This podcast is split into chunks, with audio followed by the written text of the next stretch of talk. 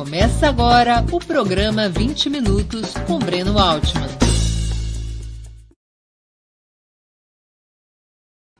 Bom dia! Hoje é 20 de junho de 2022. Estamos dando início a mais uma edição do programa 20 Minutos. Nossa entrevistada será a antropóloga Jaqueline Muniz, uma das principais especialistas brasileiras em segurança pública. Foi coordenadora de Segurança Pública, Justiça e Direitos Humanos do Estado do Rio de Janeiro em 2002 e dirigiu o Departamento de Pesquisa, Análise da Informação e Desenvolvimento de Pessoal em Segurança Pública da Secretaria Nacional de Segurança Pública no Ministério da Justiça durante o governo Lula. Publicou pela editora Contexto os livros Crime, Polícia e Justiça no Brasil e Segurança Pública e Violência. Pela editora Autografia, lançou mapas de percepção de riscos. Antes de começarmos a entrevista, queria pedir um pouquinho de paciência e atenção a vocês para o nosso imprescindível recado comercial. Opera Mundi tem como principal fonte de receita o apoio de seus leitores e espectadores. A sua contribuição, portanto, é decisiva para nossa manutenção e desenvolvimento. Você pode contribuir de cinco formas. A primeira delas, tornando-se assinante solidário de Opera Mundi em nosso site, com uma colaboração mensal permanente. Basta acessar o endereço operamundi.com.br barra apoio. Eu vou repetir, operamundi.com.br barra apoio. Segunda forma de contribuição, você pode se tornar membro pagante de nosso canal no YouTube. Basta clicar na opção Seja Membro em nosso canal nessa plataforma. Essa opção, seja membro, está bem diante de seus olhos nesse momento. Clique e escolha um valor no nosso cardápio de opções. Terceira forma de contribuição. Durante a transmissão de nossos vídeos, você poderá contribuir com o Super Chat ou o Super Sticker. Normalmente, apenas quem paga esse ingresso ou é membro contribuinte de nosso canal tem suas perguntas lidas e respondidas por nossos convidados. Quarta forma de contribuição. Se você assistir aos nossos programas após sua transmissão, aos nossos programas gravados, portanto, poderá contribuir através da ferramenta Valeu, valeu demais. Funciona exatamente como o Super Chat, só que quando estiverem assistindo aos nossos programas gravados. Quinta forma de contribuição. A qualquer momento, você poderá fazer um Pix para a conta de Opera Mundi. Nossa chave no Pix, nossa chave nessa modalidade é apoie.operamundi.com.br. Eu vou repetir. Nossa chave no Pix é apoie.operamundi.com.br. A razão social é última instância editorial limitada. Além dessas cinco formas de colaboração, lembre-se sempre de dar like, de clicar no sininho e de compartilhar nossos programas com seus amigos e nos seus grupos. São ações simples e gratuitas que aumentam a nossa audiência e engajamento, ampliando também nossa receita publicitária, tanto no site quanto no YouTube. Saco vazio não para de pé. Opera Mundi depende do seu apoio, do seu dízimo para seguir adiante. A única vacina, a única ferramenta eficaz contra as fake news é o jornalismo de qualidade. Somente o jornalismo de qualidade coloca a verdade acima de tudo. E somente a sua contribuição pode ajudar no fortalecimento desse jornalismo de qualidade que Opera Mundi diariamente busca oferecer aos nossos leitores e espectadores. Contribua, ajude no desenvolvimento de Opera Mundi. Bom dia, Jaqueline Muniz. Muito obrigado por aceitar nosso convite. Uma honra ter novamente sua presença no 20 Minutos. Bom dia. Olha, dessa vez você vai conseguir me perguntar as coisas que, como eu estou me recuperando de uma Covid, eu estou a 220 por hora só, não estou a 700. Então, vai dar para tentar responder o seu roteiro e o que foi de interesse dos telespectadores. Antes de disparar as perguntas, na verdade, antes de você disparar as respostas às minhas perguntas, eu queria anunciar que nós vamos presentear dois dos espectadores de 20, do 20 Minutos de hoje. Cada felizardo ou felizarda receberá, devidamente autografado, um exemplar do livro Mapa de Percepção de Riscos, escrito por nossa convidada Jaqueline Muniz. Eu vou convidar a Laila, nossa produtora, para explicar os detalhes da promoção. Bom Alô. dia.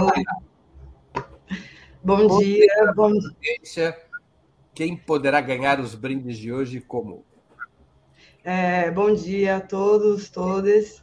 É, bom, são, vão ser dois exemplares do livro aqui que a Jaqueline é, vão, vai fornecer para a gente. É, a gente agradece muito o apoio também nessa empreitada. É, tem que contribuir com super chat ou super sticker, né? É, aqui no canal do YouTube de Opera Mundi. Se você está assistindo pelo Twitter, pelo Twitch, vem aqui para o canal de Opera Mundi no YouTube para contribuir financeiramente através do Super Chat e Super Sticker. Então, como são dois exemplares, nós vamos fazer duas dinâmicas. A primeira, primeiro exemplar vai para quem fizer o maior Super Chat ou Super Sticker, o maior valor de Super Chat ou Super Sticker. Então, vamos deixando aí as suas as contribuições, tudo. Vamos prestar atenção até o final do programa aí, nos valores tal do, do que vão surgindo aí para vocês garantirem pelo menos um exemplar do livro.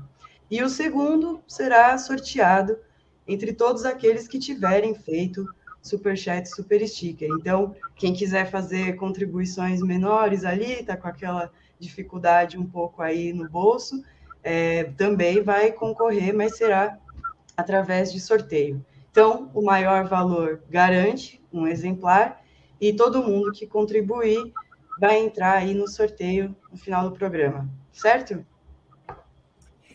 A, é, Breno, se você, se você me permitir, se puder dizer o seguinte, esse livro foi organizado por mim, pela professora Ana Paula Miranda e Roberta Correia, em memória, na Universidade Federal Fluminense, é produto de uma pesquisa que envolveu mais de 50 pesquisadores, graduandos, mestrandos e doutorandos, onde, ah, né, com, com, com apoio da Agência é, Reguladora de Energia, né, da ANEL, tá? onde nós buscamos mapear dois municípios no Rio, São Gonçalo e Caxias, os dois maiores colégios eleitorais, onde a maior parte da distribuição de energia é gato de luz, ou seja, a chamada perda não técnica. E são territórios sob domínio armado, sob controle territorial armado, hora, do, hora de tráfico, hora da milícia. Então, toda a questão era, era ver né, a vitimização, os riscos nesses espaços, o mercado ilícito em torno da energia elétrica e como é que isso impactava né, a fórmula né, de desenho das, da fatura, né, da, da, da, fatura de luz, da conta de luz ali na esquina. Tá? Então, é um livro que foi recomendado entre os três melhores livros de metodologia em sociologia pela, pela ANPOX, né, pela Associação Nacional de Pesquisadores em Ciências Sociais. E é isso. Então, é muito legal porque ele é uma análise multimétodo, né, divertida para vocês entenderem o que, que, que, é isso aí, a economia política do crime, os riscos de vitimização, né, e como é que se impacta a conta de luz, como é que né? Não é brincadeira. Então, nós temos que mapear, porque a maneira como a Agência Reguladora Nacional mede as perdas não técnicas e repassa para as empresas ou repassa na nossa conta, né? não era razoável para compreender o que, se, o que de fato acontece no cotidiano. Né? Então, por isso, nós desenvolvemos a, essa metodologia né? e pesquisando em larga escala nesses dois municípios. Então, muito legal. Para quem quer conhecer, falar sobre crime organizado, entender as dinâmicas de vitimização dos funcionários na hora de cortar a luz, na gestão do crime ali na esquina, o exercício de governos criminais. Então, vai lá e lê o livro, que aí vai sair falando na super bem aí de coisas legais que né, sobre esse tema no Brasil, no Rio de Janeiro, tá bom? Lembrando que aqui na descrição do, do nosso vídeo do YouTube também tem diversos outros trabalhos que a professora realiza tem podcast dela, tem perfil dela no Academia Edu, que é uma rede de artigos científicos. Também tem livros dela é, gratuitos na internet, em PDF. É, Redes de Policiais é um deles. Novas Direitas e Genocídios no Brasil, a gente vai falar mais para frente desse livro também. Então, é, fiquem aí de olho nos trabalhos dela. Boa entrevista, Breno. Se eu puder fazer aqui uma, uma publicidade rapidinho, é o seguinte: é, lá no academia.edu é uma espécie assim de Facebook acadêmico internacional. Todo mundo tem um perfil lá, tá? é, pesquisadores de todas as áreas de conhecimento. E eu tenho o meu perfil lá. E eu acredito muito no Ctrl-C, Ctrl-V, ou seja, no de grátis. Né? Como nós produzimos muitos artigos científicos, né, que eles, inclusive, têm um peso maior na, na, na, na nossa avaliação do que propriamente a organização dos livros, porque os artigos né, eles circulam mais, né, e podem ser encontrados em versão eletrônica, então está tudo lá, tudo no de grátis. Tudo que eu acho que é importante eu jogo lá, um vídeo, uma entrevista, né, e aí as pessoas podem se beneficiar. E, claro, eu não poderia deixar de fazer uma publicidade aqui do último artigo que saiu aí, quentinho, deve ter um mês e pouco, dois, artigo científico, meu e da professora Camila Dias, né, é, aí de São Paulo, né, que é sobre as fantasmagorias da categoria crime organizado. Tudo que você queria saber, né, rompendo fake sciences. E aí a gente faz uma comparação milícia PCC, está disponível no site da USP, na revista Estudos Avançados, no dossiê crime organizado. Vale a pena dar uma olhada, dar uma lida no artigo, porque aí vocês ficam sabendo né, é, é, como tratar, como pensar e refletir sobre a problemática do crime organizado no Brasil com né, ferramentas, medidas reflexivas acadêmicas, vamos chamar assim. E é de fácil leitura, gente. Tem uma coisa que a gente gosta. Eu gosto de escrever para todo mundo ler. Esse negócio de ficar escrevendo em javanês, falando em javanês, que o sujeito fala para si mesmo, parece receita de médico, aquela letra e hieroglifo que ninguém entende, não é o meu barato. Então, a perspectiva é que todo mundo tenha acesso e partilhe, né? E faça uso. Não gostou, joga no lixo. Gostou, aplica. Tá certo? Bom, bom então é isso. Só para lembrar, um exemplar autografado de mapa de riscos de Jaqueline Muniz será presenteado a quem fizer a maior contribuição via chat ou super sticker. Outro exemplar do mesmo livro, Mapa de Percepção de Riscos, é, será brindado a quem, por sorteio entre os que contribuírem com qualquer outro valor. No final do programa, a nossa produtora Laila vai anunciar os felizardos ou as felizardas que venceram as duas promoções, o maior lance e, por sorteio, esse livro da professora Jaqueline Muniz. Vamos lá começar a entrevista. Jaqueline, o que, que tem representado o governo Bolsonaro para o sistema brasileiro de segurança pública? Mudou alguma coisa? Bom, mudou muito. Mudou seis para meia dúzia, para começar. Né? Eu diria que, em termos estruturais, né, o, o, seguimos da mesma maneira. Né? Ok? É, o, que, o que nós vemos, o que temos assistido no Brasil, na verdade, é a ausência de um sistema de segurança pública. Quando nós criamos, formulamos o SUSP, por exemplo, né, o Sistema Único de Segurança Pública, foi em 2003. Perceba que ele ficou lá parado, né, o chapeuzinho vermelho do SUSP ficou parado, ele, ele atravessou do Palácio da Justiça, onde eu estava. Para chegar no Palácio Presidencial demorou oito anos. Para chegar no Congresso, que é tudo perto, é uma, né, não tem esquina Brasília, mas você olha do outro lado, foi chegar no governo Temer. Né? E virou um clube de serviços, virou uma espécie assim de ornitorrinco. Né? correto? Um clube de serviços né, com uma linguagem que agradava a todo mundo, mas que perdeu o seu propósito. Tanto assim que ele segue com baixa institucionalidade. Na verdade, o que o Bolsonaro, que o governo Bolsonaro faz é se beneficiar dos limbos normativos procedimentais, da bateção de cabeça né, que existe no Brasil de maneira deliberada desde a redemocratização. A gente não fez uma repactuação federativa né, do, do, dos mandatos policiais, portanto, você não tem uma definição das competências exclusivas, partilhadas e redundantes né, entre os meios de força, combatentes, Forças Armadas e comedidos. É por isso que a gente vai ver a Polícia, Polícia Federal, né, que é a polícia do Cone, né, polícia do Cone da, da, né, indo fazer operação caça em Goiás, né, fazer operação na Vila Cruzeiro, quer dizer, todo mundo batendo cabeça, todo mundo brincando de polícia ostentação, polícia, polícia de espetáculo, sem uma definição das capacidades coercitivas, o que permite a autonomização predatória a governos policiais, ou melhor dizendo, golpe. Isso é uma experiência que a gente tem de 300 anos. Né? Então, no Brasil, não fazer isso, deixar no fio do bigode, tem uma intencionalidade. Duas. Uma, produzir governos autônomos, que legitimem e validam a economia política criminosa, tá certo? E dois, produzir na cap a capangagem na esquina. Então, tanto um quanto o outro sabota a institucionalidade. O que, que tem de diferente no governo Bolsonaro? Ele não gosta de polícia, não gosta de Força Armada, ele é um meme ambulante, né? ele é uma caricatura marcial dessas coisas, ele não passa no Enem. Se fizer um teste, fazer uma prova agora, chama o Bolsonaro uma prova de teoria da guerra em Clausewitz, ele vai tirar zero. Se eu fizer uma prova de teoria de polícia, Pittner, por exemplo, usando, né? Ele não passa. Então ele é a caricatura, aquela caricatura de festa de debutante. O sujeito chegou a tenente e se, né, se aposentou como capitão. Ou seja, ele pouco viveu a dimensão de cadeia de comando e controle e as modalidades de emprego das Forças Armadas. Além do mais, ele era um burocrata já refrigerado.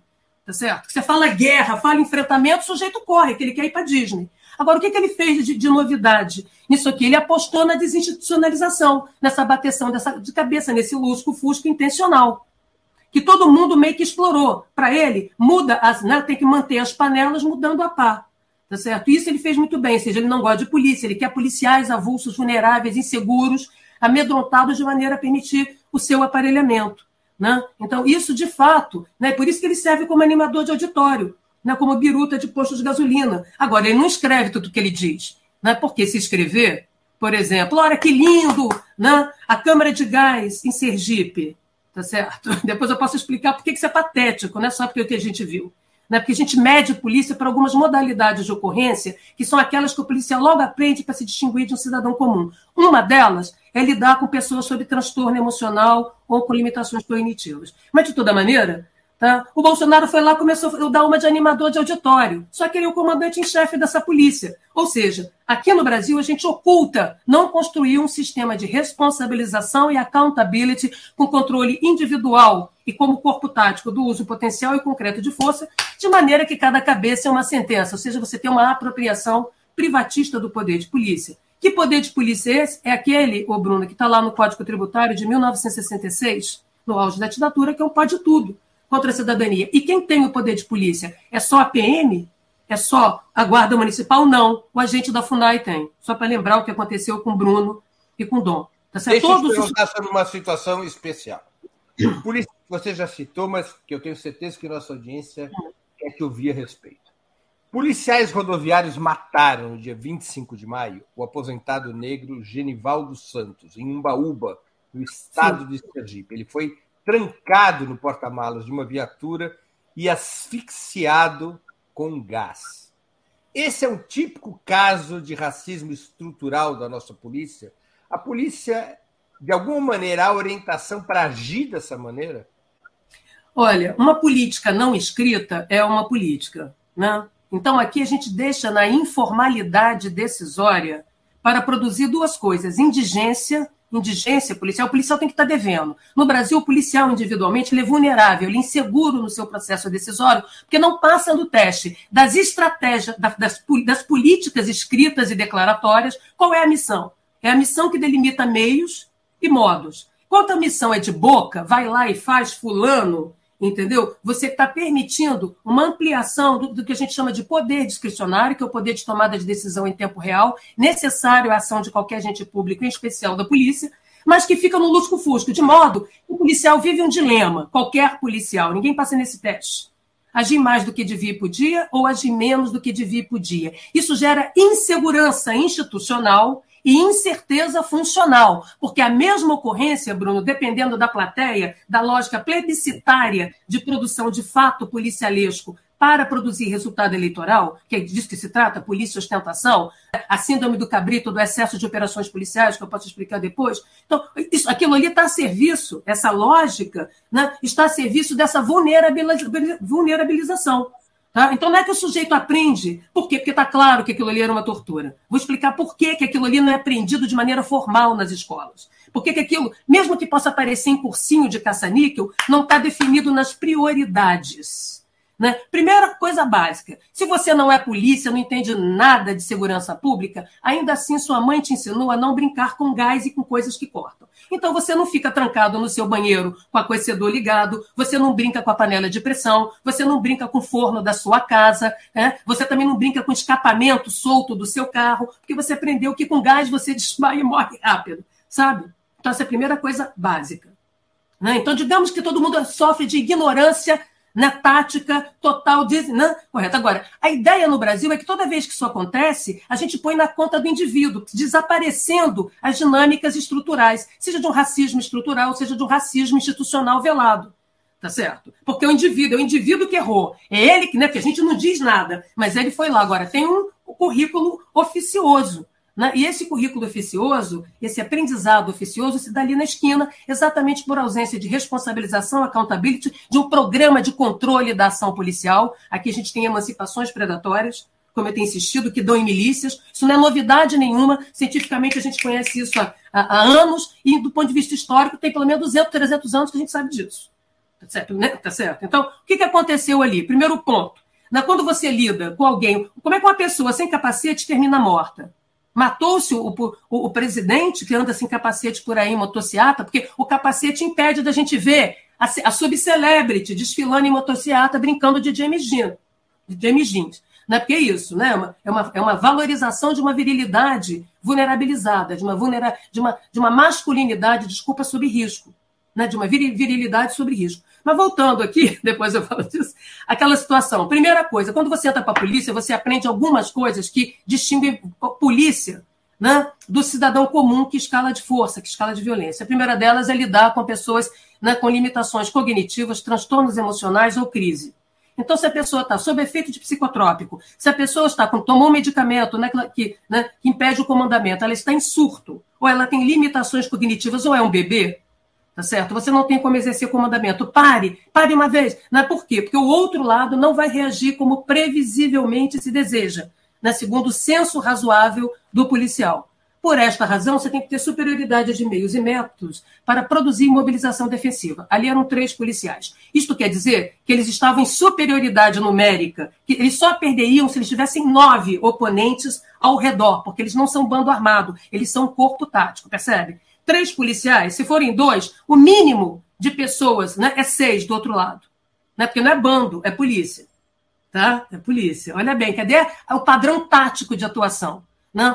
Aqueles armamentos menos letais, eu tenho insistido né, que os armamentos menos letais matam igual, entendeu? E não tem um procedimento né, tático para você capacitar as pessoas à tomada de decisão. Então, colocar aquele sujeito ali, entendeu? Porque ele resistiu, ele resistiu, ele resistiu, e você cria uma câmera de gás artificial né, no bagageiro do seu carro, você deliberadamente sabe que violou né, quaisquer parâmetros legais, não tem justificativa alguma em nenhum. Eu cito para vocês aqui a Associação Internacional de Chefes de Polícia, que depois da morte do George Floyd, e eu gosto de citar porque Minneapolis é uma polícia que abre, antes da morte do George, tinha lá um epígrafe da Angela Davis. A primeira coisa que você tem que fazer é ter uma política declaratória clara de controle da ação policial para evitar racismo, misoginia e homofobia na ação policial. Depois eu posso mostrar como é que a gente fez isso aqui no Rio de Janeiro há quase 20 anos atrás. Tá? E que foi abandonado. Então tem como fazer, não precisa estar mudando a Constituição lá em cima e tal. Então, ali a imobilização defensiva pelo pescoço, eu estou trazendo esse caso porque ambas falam de, ambas têm a ver com asfixia. Uma coisa que a gente sabe é que quando você ingere, me lembrando um pouco da época que eu fui bioquímica sem ser, né, você ingere muito, né, respira, e eu sou alérgica, respira gás ou qualquer coisa assim, a capacidade recuperadora é baixa. Tem que ter presteza de socorro. Por isso a imobilização do George pelo pescoço já era desde 2018 considerada um uso excessivo né, da força, portanto, ilegal. Quando os policiais imobilizam ele por aqui o mantém, todos estão de, estavam contando com a aprovação plebiscitária, popular, adesão moral de, da, da, esquina, né? mas agora vai ter que pagar advogado, todo mundo foi para o olho da rua. Agora, lá, Bruno, a política de uso da força que delimita os procedimentos táticos operacionais é pública, publicada e conhecida, de maneira que você sabe o que, você tem que fazer. Imobilizou alguém? Na, na, proporcionalidade e suficiência de força, presteza do socorro, pronta resposta, tem um conjunto de coisas, não é assim não. É o sujeito ficar brincando de Auschwitz na esquina porque o poder de polícia é meu. O que a gente assistiu ali é uma apropriação privatista do poder de polícia em poder da polícia do policial. E isso sim, a presidência da República né, brincou de animadora de auditório. Tanto é que na hora que o bicho pegou, né, porque não fica de pé, porque ah, não quer acreditar na Jaqueline, então vamos nós. Está aqui, isso aqui é um manual né, de polícia de bolso, posso citar outros. Não tem nada de segredo. Quanto mais os princípios de polícia são conhecidos, mais são obedecidos. Deixa eu perguntar a questão. Seria possível afirmar que a formação dos policiais, por indução ou por omissão, é racista, com a marcação da cor de pele servindo de alerta para ação repressiva? Não necessariamente, é sim e não. Tá? Porque, primeiro é o seguinte, vamos desmontar algumas teses para discussão disso. Bom, os estudos sobre policiamento e racismo, eles começam nos anos 80, tá? E sobretudo nos anos 90, e são derivados exatamente da luta, né, por direitos civis e por igualdade, né, por conta de enviesamento racial. Só para te mostrar aqui um livro, eu gostaria que as pessoas vissem, esse livro aqui, que é um livro de procedimentos, como a, né, evitar, né, digamos assim, entender, né, a ação racista né, na abordagem de polícia, no trabalho policial. Isso aqui é um livro publicado pelo Fórum Executivo de Pesquisa em Polícia, em Washington. Isso aqui é dos anos 2000, gente, do início dos anos 2000. Então, isso aqui é um problema, isso aqui é um, um né? É um livro com base em pesquisa voltado para instrumentalizar a ação de polícia como parte de uma política de redução né? de racismo, nesse caso aqui, mas também podia ser de, de misoginia, de LGBTfobia e tudo mais. Tá? Então, a primeira coisa que a gente tem que entender é que no Brasil a gente fica entre o ovo e a galinha. A primeira coisa a gente diz que a polícia é racista porque a sociedade é racista. Depois a gente diz né, que, na verdade, não é bem racismo, sim, porque como os pretos e pobres né, são muito mais presos, isso legitima o olhar, né, justifica de que eles seriam mais criminosos e mais, né, mais objeto do olhar da polícia. Na verdade, isso é um enviesamento, um tendenciamento. Se eu fico o tempo todo vigiando o preto, né, e dirigindo, transformando preto, população não branca, em freio de camburão, obviamente eu vou prender mais pretos e pardos, entendeu? E vou encontrar mais pretos e pardos né, na, na, na, no sistema prisional. Aliás, muito mais pardos do que preto, porque preto mata, porque é mais barato matar. Tem que ficar claro aqui que matar, né, tem políticas em que matar tem mérito e morrer tem merecimento. Então, isso é muito importante que a gente compreenda. O outro argumento é na minha como a polícia é feita né, de working class, que a polícia é feita de da periferia, ela vem da periferia, os policiais, tem aquela coisa assim. Ah, a gente sabe lidar com eles. Eu vim de lá também. Você entendeu? Então a lógica racista no Brasil é que você tem que falar a língua do racismo para você sobreviver. Né? Nesse mundo do capacitismo, nesse mundo do preparo. Percebe que o preparo individual para ocultar os mecanismos institucionais, políticos e estruturais? Se uma, se uma polícia não tem uma política clara antirracismo, ela oculta. Eu me lembro que quando eu era diretora, Primeiro, aqui, em, aqui no Rio de Janeiro, a gente criou o sistema de dados. O primeiro Estado brasileiro a ter plena cobertura de dados e estatísticas criminais, que quem coordenava era eu e que virou o ISP. Depois, quando eu fui para Brasília em 2003, nós criamos o Cinesp JC, né, o Sistema Nacional de Dados. Ali naquele momento, é, eu, né, eu coloquei algumas categorias que nós já tínhamos colocado no Rio de Janeiro. Monitorar os casos de racismo, de, na época a gente falava homofobia, misoginia. Bom, as pessoas não queriam não, professor, aqui não tem isso, não. claro que não tem, tu não conta, não é visível. Então, a primeira dimensão é ocultação. Olha, não, eu tenho um amigo preto, eu venho de uma família negra. E, claro, por exemplo, no Rio de Janeiro, a maior parte da polícia é não branca. No Rio Grande do Sul também. Né? Aliás, na Bahia também.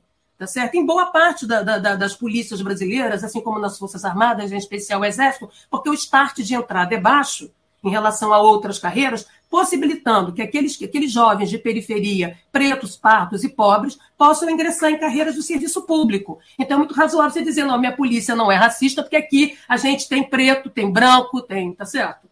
Né? Então, esse tipo de discurso, né, que é o discurso cerca Lourenço brasileiro, se você sair pelo. fazer curva, né, não fazer curva no pensamento, serve para isso, para legitimar. A pergunta é: qual é a política de controle da ação policial? Correto? Porque, por exemplo, vou mostrar para vocês coisas simples. Todo mundo blefa muito para lá, para cá e fica no ovo a galinha. É racismo estrutural ou é racismo institucional? O que importa é o seguinte: a, a formação policial. Eu vou te dizer outra coisa também chocante. Você sabe desde quando as polícias no Brasil têm curso de direitos humanos? No Rio de Janeiro, desde o primeiro governo Brizola, de 1982 e 83. Quem dava esses cursos no Brasil, que são anteriores, era a Cruz Vermelha. Tá? Então, o que mais os policiais têm é brevet pendurado de certificação, a distribuição de certificado para porcaria nenhuma. Por quê? E eu falo isso de cadeira porque fui eu que implantei a matriz curricular das polícias no Brasil e dou, dei aula para essas polícias todas aqui na América Latina. Tá? Quando a gente fala em formação policial, a gente tem que desenvolver três coisas. Primeiro é institucional. Não adianta você ensinar tricô, Foucault, entendeu? O seu policial, se isso não faz parte da política institucional de uma organização de 100 mil pessoas, como a de São Paulo, quase 100 mil, ou de 47 mil, como a do Rio de Janeiro. Então, tem que ser qual é a prioridade? Então, assim, tem três dimensões do ensino: dever saber, saber fazer e saber ser, que é atitudinal. A dimensão do conhecimento, o que, que você precisa saber, né, que é obrigatório que você saiba, o que, que você precisa saber aplicar, que é a competência concreta. Não adianta decoreba de carta de direitos humanos. Tá certo? Tem que traduzir isso em procedimentos, em protocolos. Polícia, como medicina, é um trabalho experimental. Todo dia o procedimento envelhece diante de um novo caso mais complexo, de uma nova situação, como o caso do né, o caso no Sergipe e o caso aqui no Rio de Janeiro, demonstraram total impropriedade tática. E aqui você põe a culpa no sujeito, entendeu? Individual, para ocultar os processos institucionais. Né? Essa invisibilidade, esta apropriação particularista do poder de polícia. É isso que eu estou falando. Né? Então, a, o discurso do falta preparo é desesperante, porque ele é fake, ele é falso. O que se mais tem é cursinhos, o que se mais tem é formação. Agora, ela é uma formação vinculada a uma política institucional? Isso é a primeira pergunta que a gente faz. A polícia, você só é polícia, Breno, dentro da polícia. A Jaqueline vira médica, socióloga, cantora, ela não precisa estar dentro da, né, da universidade para exercer a sociologia e a antropologia dela, ou a psicologia dela. Agora, policial só é polícia dentro da polícia. Tá? Ele só pode exercer dentro da polícia. Portanto, tudo que você ensina neste tipo de profissão, vamos chamar corporativa, que não é corporativista, tem que estar vinculado a uma política institucional. Então, quais são os valores que que aquela instituição professa? Cadê o marketing institucional? Cadê o monitoramento, a coleta de dados sobre racismo? Que é invisível. Quando você pega os casos, é baixíssimo, porque tem subnotificação por conta das represálias.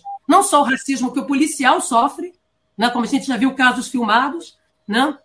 Na Zona Sul, muitas vezes, as pessoas chamam o policial de macaco, preto, flamengo, né? da mesma maneira. Então, vai dos insultos, as relações raciais aqui são marcadas por esse, né? por um viés, sim, racista de ocultação do preconceito, porque tem rentabilidade ocultá-lo. Tá certo? Por que, que tem? Porque é melhor ter uma mentalidade de isabelização do mundo, de princesa Isabel, todo mundo branco, no refrigerado, mostrando um preto de estimação, sem que isso produza uma política pública. Tá? Então, eu vou mostrar para vocês como, como, as coisas são simples nesse caso. Né? Eu não posso esperar a vida inteira que um sujeito deixe de ser racista. Agora, ele pôs uma farda, um uniforme, está usando do poder, né, dos, da carteira dada, da carteira pública dele, de autoridade, dada por mim, conferida por mim sociedade, tem um conjunto de procedimentos que ele vai atuar.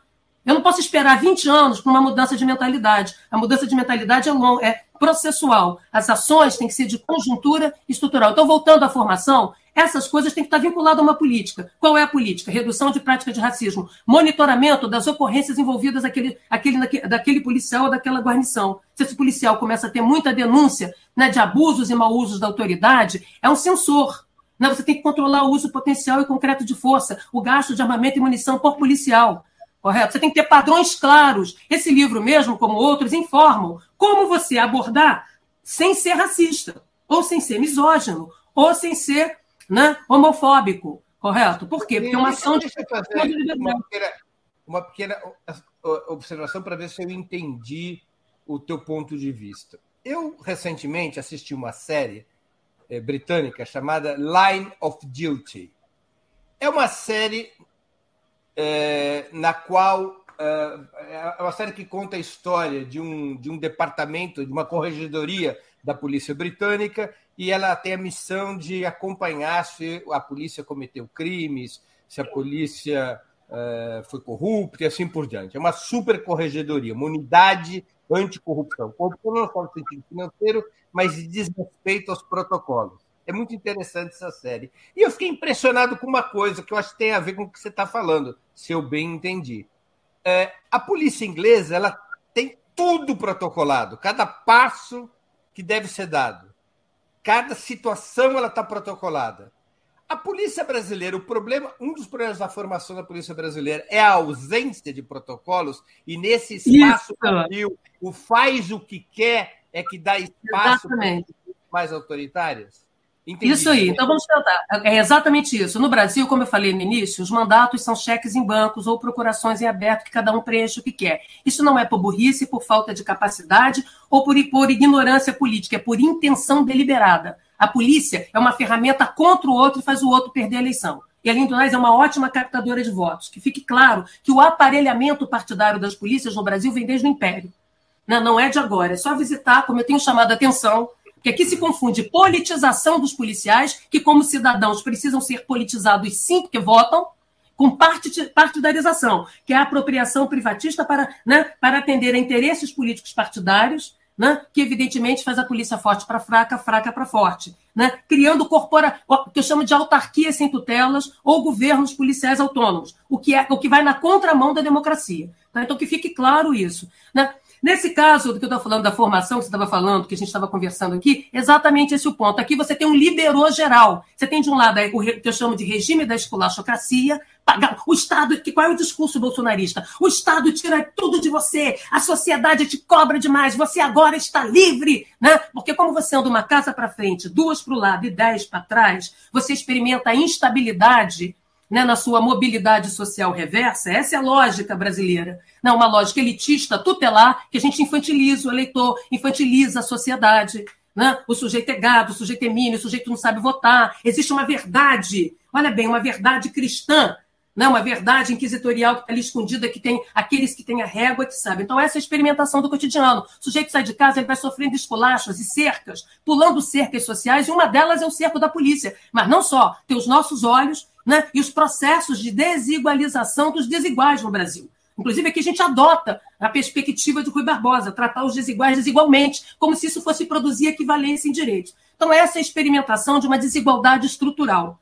Tá certo? Fundamental para a gente compreender onde o racismo tem rentabilidade. Tem que pensar que racismo e desigualdade servem como né, maravilhosamente bem a práticas neoliberais. Não tem problema nenhum correto? Muito ao contrário, você precisa de sujeitos avulsos, uberizados, precários de si, gerentes de si, ou miserê, vulnerabilizados e assustados. Olha como que isso se encaixa. Quanto mais medo, maior a insegurança. Quanto mais a insegurança, mais você não percebe que tem direitos, mais você fica vulnerável ao fortão de ocasião, a gritos catárticos. Tudo isso obedece a uma lógica tutelar, né? onde família, não preciso mais do social, matei o social, e Deus, porque eu não preciso de Estado. Né? Então você percebe sabotagem da institucionalidade. Sabotar a institucionalidade é sabotar os processos decisórios e a luz do sol na tomada de decisão em tempo real. Tá certo? Isso vale né, para situações que lidam com vida e liberdade, que é o caso da polícia. Aqui é tudo no lusco-fusco. Como eu falei, ninguém não tem um Enem. O sujeito não passa no teste dos procedimentos operacionais. Então, a polícia inglesa, que eu conheço bem, como os modelos policiais europeus, ela é altamente protocolizada, ela não está esvaziando a liberdade decisória do policial, ela está delimitando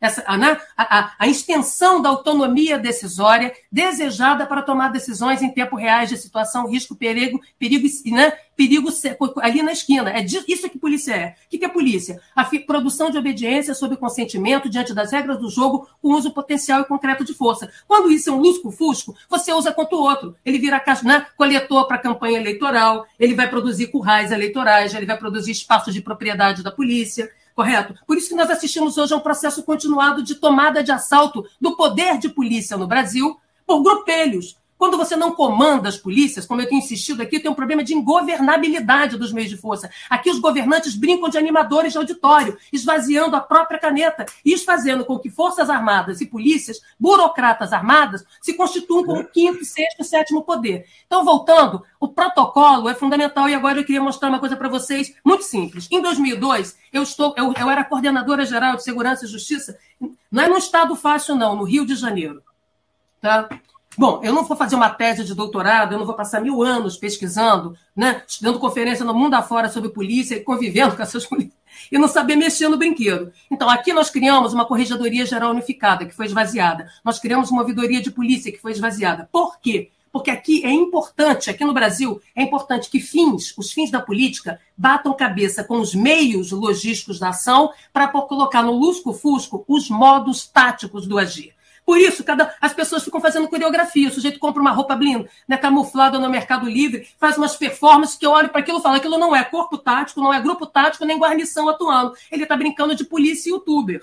Correto? O sujeito está brincando de polícia para te fazer seriado.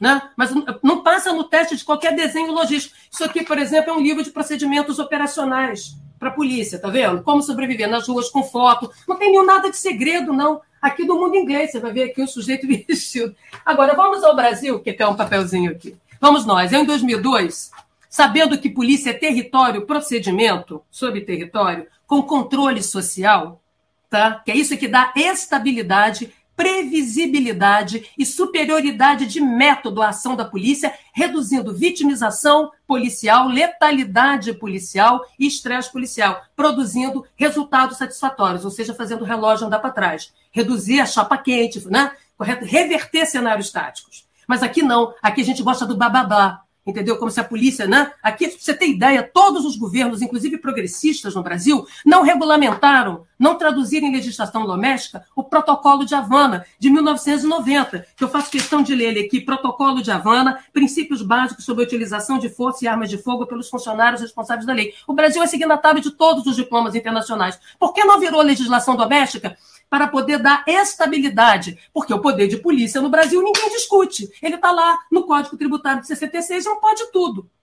Né, permitindo os escrachos libertários do sujeito na esquina que não quer usar máscara, e do outro, né, o, a, a síndrome da pequena autoridade na esquina né? que é o, é o mundo que eu chamo da política dos S. Você dá susto na população para depois você criar surtos de pequena autoridade e produzir soluço operacional, que na verdade trata de produzir marketing, porque essas formas de atuação não geram controle sobre o crime, nem sobre território, nem sobre população. Chega a ser vergonhoso. E eu posso explicar por quê. Porque não tem estoque de repressão. Cada vez que você gasta, você gerou escassez da capacidade coercitiva da polícia e ostensiva da polícia. Portanto, o sujeito não sabe fazer conta ou não sabe planejar. Voltando, isso aqui, por exemplo, o que, que é isso aqui? Isso aqui é feioso, assim. Eu faço questão de mostrar um negócio feioso aqui com o símbolo da PM, da Polícia Civil. Tá vendo aqui? Procedimentos operacionais. Publicação conjunta. Tá certo? O que, que eu fiz? Fiz, eu criei uma comissão com PM, com civil, dentro do Palácio da Guanabara, para ficar claro que tem uma política clara que vem de cima, que quer dar. Quero, queremos saber como estamos trabalhando. Tá? E público, e publicado. Agora, o MP foge, todo mundo foge, percebe? Porque interessa a informalidade decisória que leva à clandestinidade da ação da polícia, empurrando a polícia para a legalidade, tornando ela, por um lado, capangagem para uns tá certo? Indigente, indulgente para outros. Um bando de zumbi de patrulhamento. Aqui tem PM civil. Você sabia que a PM não conhecia os procedimentos da Polícia Civil e vice-versa? De modo a gerar carteirada na esquina, desautorizações continuadas, né? E venda, aluguel da carteira de polícia. Então, atualizamos os procedimentos operacionais, compatibilizamos. É feioso assim, porque foi publicado pela gráfica, pela imprensa oficial do Rio de Janeiro, correto? Sem um tostão, feio, né? sem diagramação, tá certo? Aqui estão todos os procedimentos. Você sabia que aqui tem procedimentos, né? Como atuar sem ser racista, como lidar com ocorrências racistas, inclusive você atender uma ocorrência, né, em que tem uma acusação de racismo ou indique alguma coisa dessa natureza, de homofobia, de misoginia, como lidar com violência doméstica, estão aqui, tá certo? E mais, como é que isso foi feito? Né? A Jaqueline, no ar refrigerado, brincou de princesa Isabel? isabelando o mundo, embranquecendo o mundo com uma política homo total? Não, a Jaqueline chamou, não só a Jaqueline aqui, eu estou representando uma equipe, naturalmente, chamou os movimentos sociais, como é feito em tudo quanto é lugar. Inclusive, em 99, a gente chamou os movimentos, movimento negro, para dar curso dentro da polícia e explicar, para ajudar a produzir procedimentos operacionais. Quer mais? Vou mostrar mais outro aqui. Isto aqui. Olha que interessante. Feioso, também horroroso, se chama Revista Pessoal, correto? Este aqui é Blitz. Tá? Aqui explica. Olha que legal. Aqui explica, vou, vou ver se eu ponho uma fotozinha aqui. Ó. Aqui, como você identificar o seu policial de estimação, que a gente não quer bandido de estimação, não, a gente quer polícia. Porque quanto maior a credibilidade, a confiança na polícia, maior a eficácia, eficiência e efetividade do que a polícia faz. Não há nada na sociedade que uma polícia pode fazer que a sociedade não saiba. Portanto, a polícia vai ficar barata tonta se ela não contar com a dimensão básica que é o cidadão acionando. Percebe? Isso aqui. Eu, eu, precisei mudar a Constituição, eu precisei subir em cima do caixote e gritar fim da Polícia Militar. É eu precisei. de criar protocolos, enquanto que a direita quer desnormatizar a polícia. Isso, tá, exatamente. O que, o que Bolsonaro fez até agora, só para fechar. Eu vou, eu vou ser contratado pela Jaqueline como responsável pelas sínteses. Isso, agora, mas o mais importante, assim, por que, que eles apostam na arma? Entendeu? Para baratear o custo da economia política criminosa, para poder criar a fantasia do indivíduo sozinho se autodefendendo. Só que na, na segurança pública, nos espaços urbanos, né, o ataque é superior à defesa, demora menos de 10 segundos para você render alguém. Não dá tempo de você pegar a arma aqui do projeto do programa Minha Arma Minha Vida, que seu presidente disse que ia te dar, mas você gastou 20 mil numa pistola ou 60 mil num fuzil, sabe? Então, na verdade, perceba que tem a ver com desinstitucionalizar a polícia, vulnerabilizar a instituição eu fazer policial. Uma pergunta, uma pergunta, Jaqueline. A guerra às drogas, a chamada guerra às drogas, colabora com é, o racismo e dificulta o combate contra a violência policial? Cria um clima de desnormatização ainda mais agressivo? Sim, a guerra contra as drogas, a gente pode dizer o seguinte: a chamada guerra contra o crime no Rio de Janeiro é uma das coisas fakes que tem dado certo. Tá? Ela é o que eu chamo de marketing macabro, publicidade né? Macaba por quê? Primeira coisa importante que a gente tem que conhecer. Né?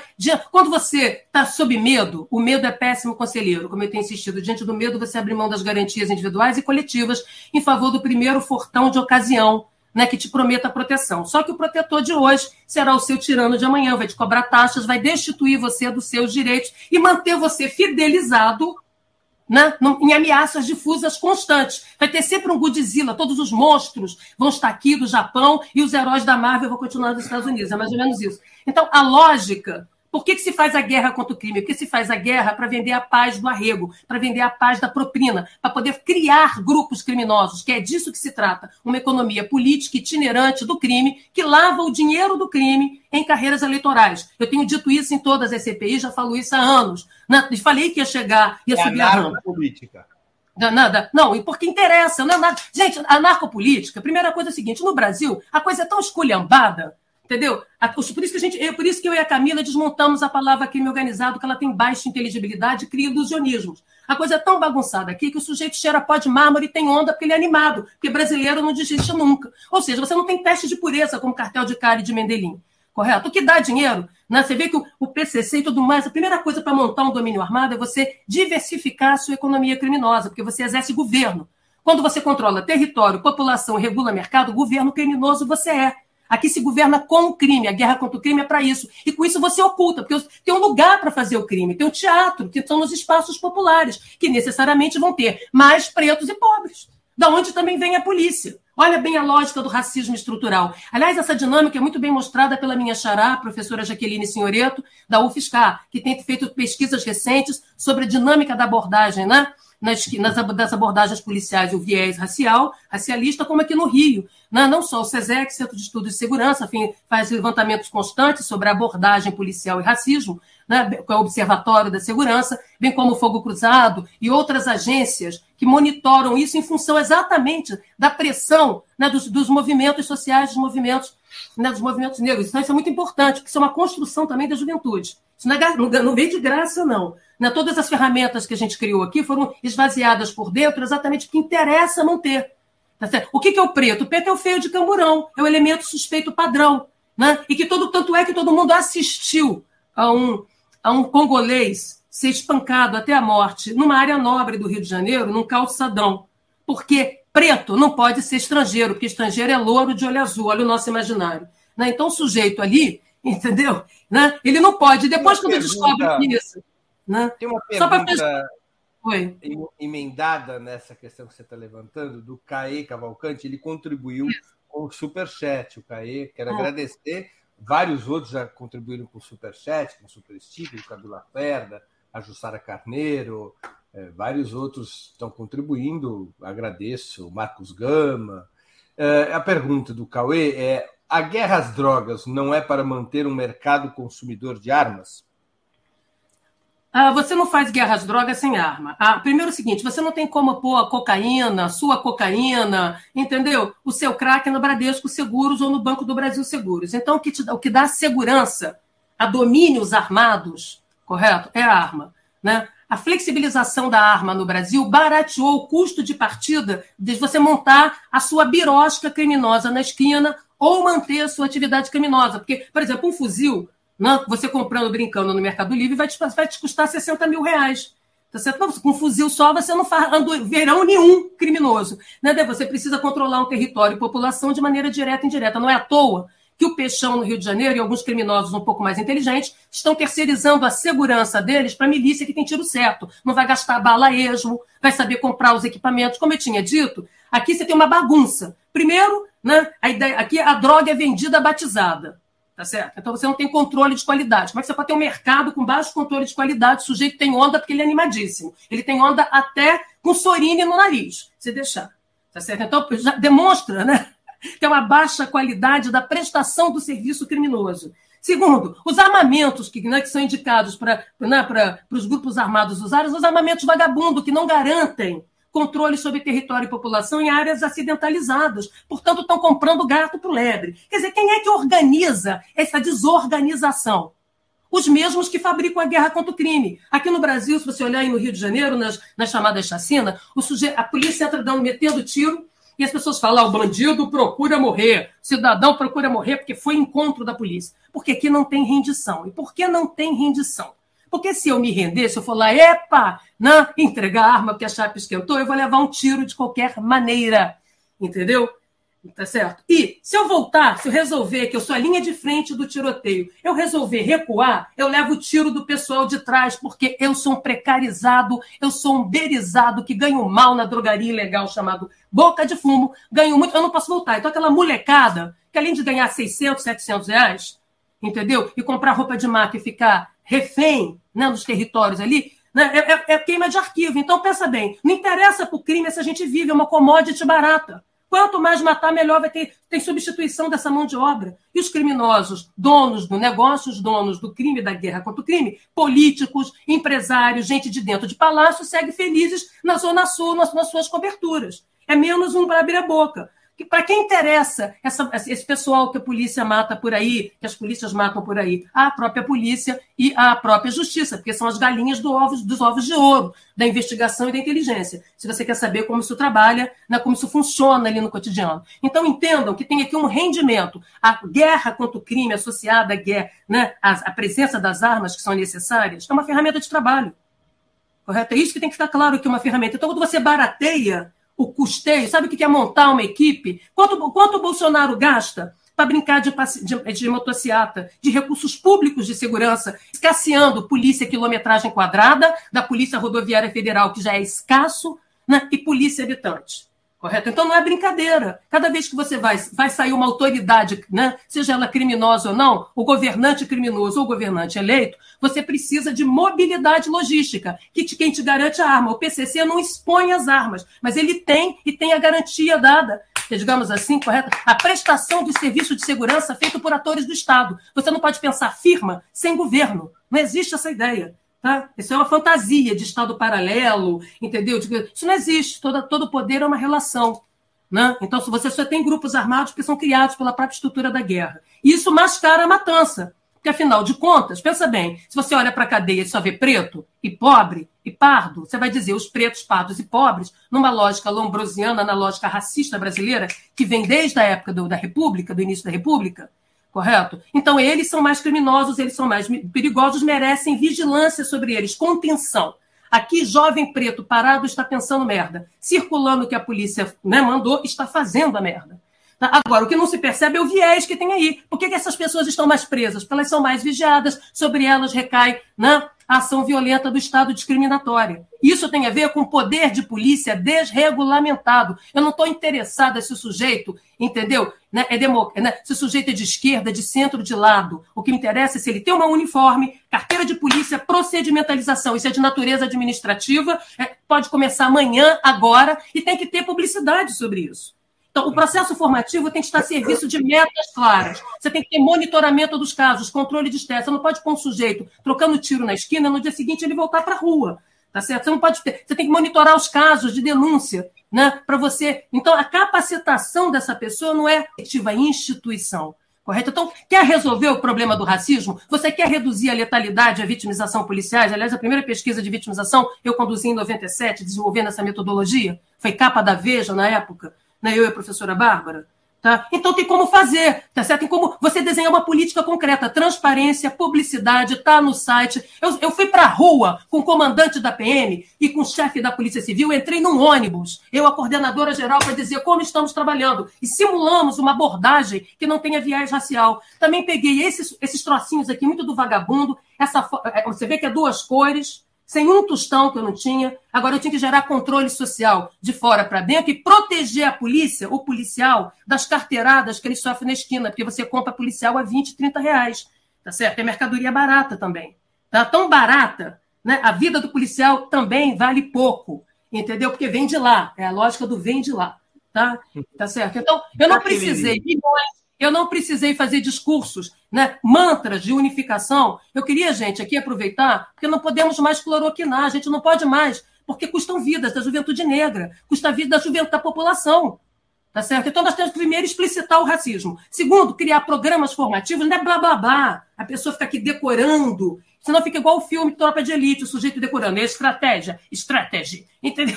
E não vai acontecer nada na esquina. Eu já disse que tem mais de 20, 40 anos de curso de direitos humanos. O que a gente traduz é os direitos humanos em instrumentalização, protocolo e capacita o sujeito à tomada de decisão em tempo real, porque ele vai ouvir xingamento também. E mais, né? a gente tem uma fantasia erótica aqui Entendeu? Três coisas que eu sei que quando o sujeito fala são mentirosas. Preparo, inteligência e tecnologia. Quando a pessoa diz que a, a segurança dela vai funcionar com essas três coisas, eu sei que está mentindo. Não me interessa de onde vem. Porque, primeiro, o preparo não é um defeito individual, porque não é culpa individual. É um problema estrutural institucional, inclusive de desinstitucionalização. Se hoje a gente tem cursinhos vagabundos por aí, entendeu? Ensinando polícia, o próprio polícia é quem paga. Vocês sabiam que vocês, aqui no Brasil, não se, não se sabe, nenhum de vocês, nem eu, nós não sabemos qual é a taxa, o padrão de êxito de um policial por tiro, por modalidade de tiro e modalidade de armamento. Ninguém aqui sabe qual é a doutrina do uso da força. Nem, nem a justiça sabe, nem o Ministério Público sabe. Então vai, vai fazendo com que a polícia algeme, vire governo autônomo, e algeme governantes eleitos, silencie parlamento e acue o judiciário. É disso que nós estamos assistindo, um aparelhamento interno, uma apropriação privatista particularista né, do poder de polícia. Não vai virar coluna prestes do mal, vagando e matando ninguém na rua. Bolsonarista, não. Porque caneta tem tinta. O governador não governa a polícia. Se ele não governa a polícia, ele não governa mais nada. Se ele não gasta, é porque ele está brincando de animador de auditório que está fazendo acordo. Tá? Porque tem várias Antes maneiras de, de, resolver. Vocês entenderam? Então, você tem que ter publicidade. Cadê o site? Está escrito no site? Na, na, na, na, institucional? Quais são os. Né? Você tem que um programa de segurança e saúde ocupacional para o policial, de controle, de accountability, luz do sol na tomada de decisão. Isso deixa o policial hoje, gente, ele vive o kit sucesso, o tiro amigo. Ai dele que dedurar né, que ele falar que tem algo errado na esquina na sua organização. E aí é que a gente fica na fantasia do admirável mundo novo. Também um discurso liberal autoritário, que é pôr na, na, conta do brinquedo. Aí tem o algoritmo do mal, que é o do reconhecimento facial, e o algoritmo do bem, que é a câmera de vídeo. É gargalhante. A gente já. Por quê? Porque a gente quer dissolver a responsabilização. Entendeu? A culpa é da geladeira que não funcionou, é do celular que deu ruim. Vocês entenderam? Aqui é assim, a construção da culpa, quando deveríamos ter um sistema de monitoramento individual e como corpo tático, de, né, que é possível fazer. Eu mesma modelei num texto para a América Latina, em 2007, métricas de desempenho policial. A ideia de que não pode medir, que não pode desenhar accountability é desesperante para mim. Entendeu? E para qualquer um que sabe que polícia é profissão. Então, para fechar isso para vocês, para entender de maneira clara, quando fica nesse lusco-fusco, o policial fica inseguro, ele foge da ocorrência. Ah, mas e a câmera de vídeo, professora? É o depois que filmou.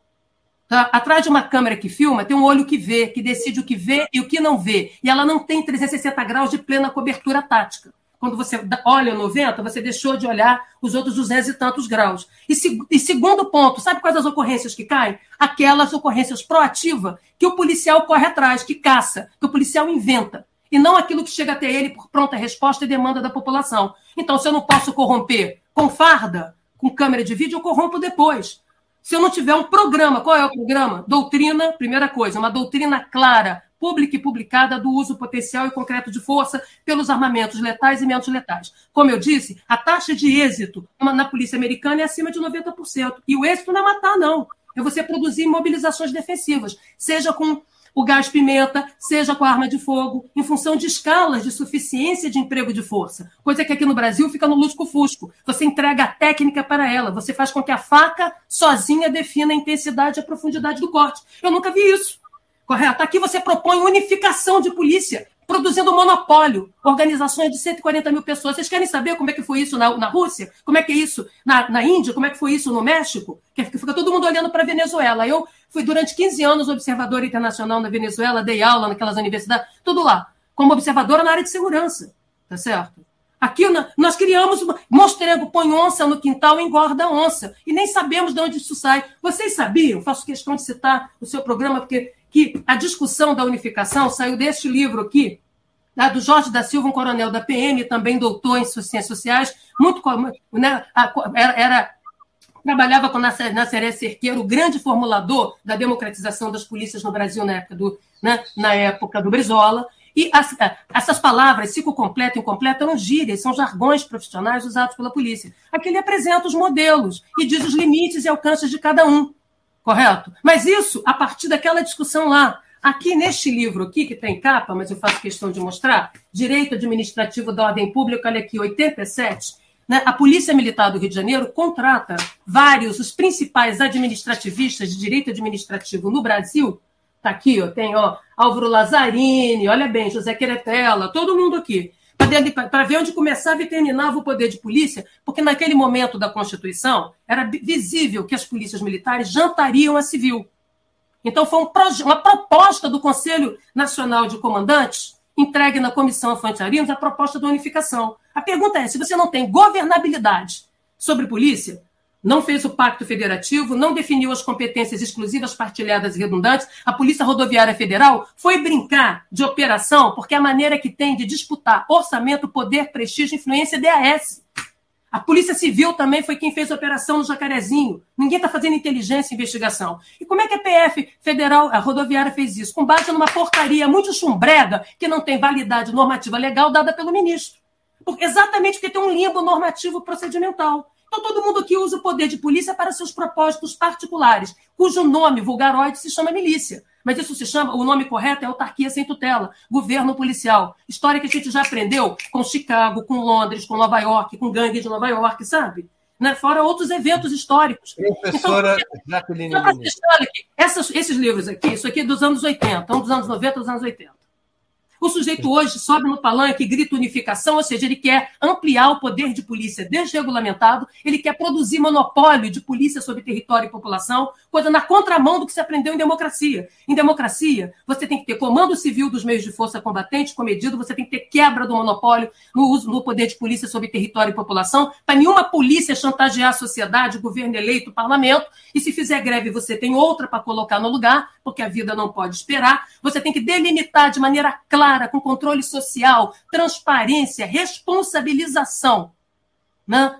O poder de polícia, a capacidade coercitiva da polícia, tá certo? E quebrar né? Que, como eu falei, quebrar esse Com isso, percebe? Eu precisei mudar a Constituição. São 40 e tantos anos que se fala isso. O Breno é uma vergonha. É uma vergonha que eu tenho que assistir. A direita e a esquerda. A direita eu não espero muita coisa, não. É negacionismo mesmo. Mas eu não posso esperar no campo progressista que as pessoas repitam coisas que foram refutadas cientificamente. Tem mais de 60 anos que a gente conhece tudo isso, em termos científicos. Posso mostrar pilhas de livros aqui, além das minhas próprias pesquisas e de outros colegas. Então, queremos resolver ou vamos ficar cada vez que um negro é espancado, que uma mulher negra, porque tem uma coisa chamada moda, a moda favela, a moda funk, a moda hip hop, né, que é uma moda insurgente, irreverente, que é né, o estilo de vida da juventude, que tem que quebrar, quebrar rotinas, sim, quebrar valores, incomoda. Né? Agora, se os sujeitos, olha bem, se as pessoas começarem a vestir a moda crente, a moda evangélica, que se, né, se proliferou né, pela, pela, pela perspectiva, pela matriz né, neopentecostal nos espaços populares, aí você parece cidadão de bem, porque é um processo de embranquecimento, é um processo de sujeição, de normalização, de domesticação nesse grande projeto homo total. Tá certo? Então, de embranquecimento moral e político das pessoas aqui, sob tutela. Então, você quer o menino da favela na favela. Tá certo? Você não quer dar a ele mobilidade socioespacial, que é segurança pública. O que é segurança pública? Mobilidade socioespacial de valores, ideias, pessoas, bens e serviços em sociedade translocal. Para isso, você reduz desigualdade estruturalmente, de médio e longo prazo e interfere no tempo presente, porque medo não se adia, incerteza não se adia. É a Jaqueline que não, não vai. Ah, eu quero ser estuprada quando vier o governo bom do cara legal. Ah, eu quero ser assaltada quando vier o governo bom. Ah, eu só quero ser LGBT quando o governo de esquerda legal, o governo progressista chegar. Ah, eu só quero. Assim não dá. Ah, quer dizer, percebe que os, os, grupos vulneráveis, em situação de vulnerabilidade política no Brasil, estão sempre no final da fila diante de uma unidade abstrata entendeu? De um bando de gente branca que fala javanês. Né? Agora, é para resolver? É para resolver? Tem ferramentas a baixo custo. Né? Temos que fazer mudanças estruturais na Constituição, certamente. Aquela artigo 142 e o artigo 144 da Constituição brasileira são vergonhosos. Nada mais são do que produtos de lobbies, de reprodução de monopólios e quase monopólios das constituições anteriores. E fica todo mundo de ventríloco. Qual o nome disso? Tio de zap. Quando a pessoa repete coisa que ela não sabe a fonte e ela passa adiante como unificação, desmilitarização, como respostas para o controle do racismo, para o controle da homofobia, da misoginia ou de práticas do mau uso e abuso do poder de polícia, ela está fazendo o quê? Qual é a demonstração? Por que até hoje ninguém apresentou o plano, o plano de unificação? Você vai lidar com. Parece que está lidando com o botequim da esquina. Você está falando de organizações com 47 mil pessoas, com 100 mil pessoas. Como é que você faz um plano de transição para compor? Como é que você descentraliza né, e produz governabilidade sobre isso? Então você vai criar espadas autonomizadas? É isso que a gente assiste aqui. Né? É muito de... Aí fica todo mundo refém do medo, refém daquilo que a gente começou a conversa. Tá vendo como a guerra contra o crime serve? Ela serve pra... qual, é, qual é a sua capacidade de ficar? Qual é a sua capacidade de ficar debaixo d'água sem respirar? Olha, nenhuma. Eu fui para. Eu, eu, eu não sei nadar. Eu tá? nunca vi na minha vida alguém falar tanto tempo articuladamente com essa velocidade e Posso não contar uma história? Olha aqui, eu não sei nadar. Eu sei me deslocar. Mas um dia eu estava na praia muito tempo atrás. eu sou alérgica também, gente, desculpa, e tímida. Eu tenho uma velocidade mental tímida, alérgica, ansiosa. E eu tenho, eu fico aqui, mas eu tenho vergonha, entendeu? Eu não me assisto. Então, eu, vou, eu vou permitir a você que descanse um pouco a sua vergonha para eu fazer aqui o meu recadinho comercial. Que tá, e eu volto que eu preciso falar um negócio aí para você. Ainda vamos voltar, vamos voltar. Isso aqui é só um intervalo comercial. Antes de continuarmos, eu queria pedir novamente que vocês contribuam financeiramente com Opera Mundi. Há cinco formas de fazê-lo. A primeira é assinatura solidária em nosso site, operamundi.com.br apoio, eu vou repetir, operamundi.com.br apoio. A segunda é se tornando membro pagante de nosso canal no YouTube. Basta clicar em Seja Membro e escolher um valor no nosso cardápio de opções. A terceira é contribuindo agora mesmo com o Super Chat ou Super Sticker. A quarta é através da ferramenta Valeu, valeu demais, quando estiverem assistindo aos nossos vídeos gravados. A quinta é através do Pix. Nossa chave nessa modalidade, nossa chave no Pix é apoie.operamundi.com.br. Eu vou repetir, nossa chave no Pix é apoie.operamundi.com.br. A nossa razão social é última instância editorial limitada. Lembro que hoje temos dois brindes para quem contribuir com o Super Chat e o Super Sticker. Quem fizer a maior contribuição através dessas duas formas de colaboração, Super Chat e Super Sticker, ao final do programa irá ganhar de presente na sua residência, desde que more no Brasil, o livro Mapas de Rastreamento de Riscos, de Jaqueline Muniz, devidamente autografado, o livro pela autora. Um outro exemplar, também autografado, será sorteado entre todos os demais que tiverem contribuído com o Super Chat e o Super Sticker.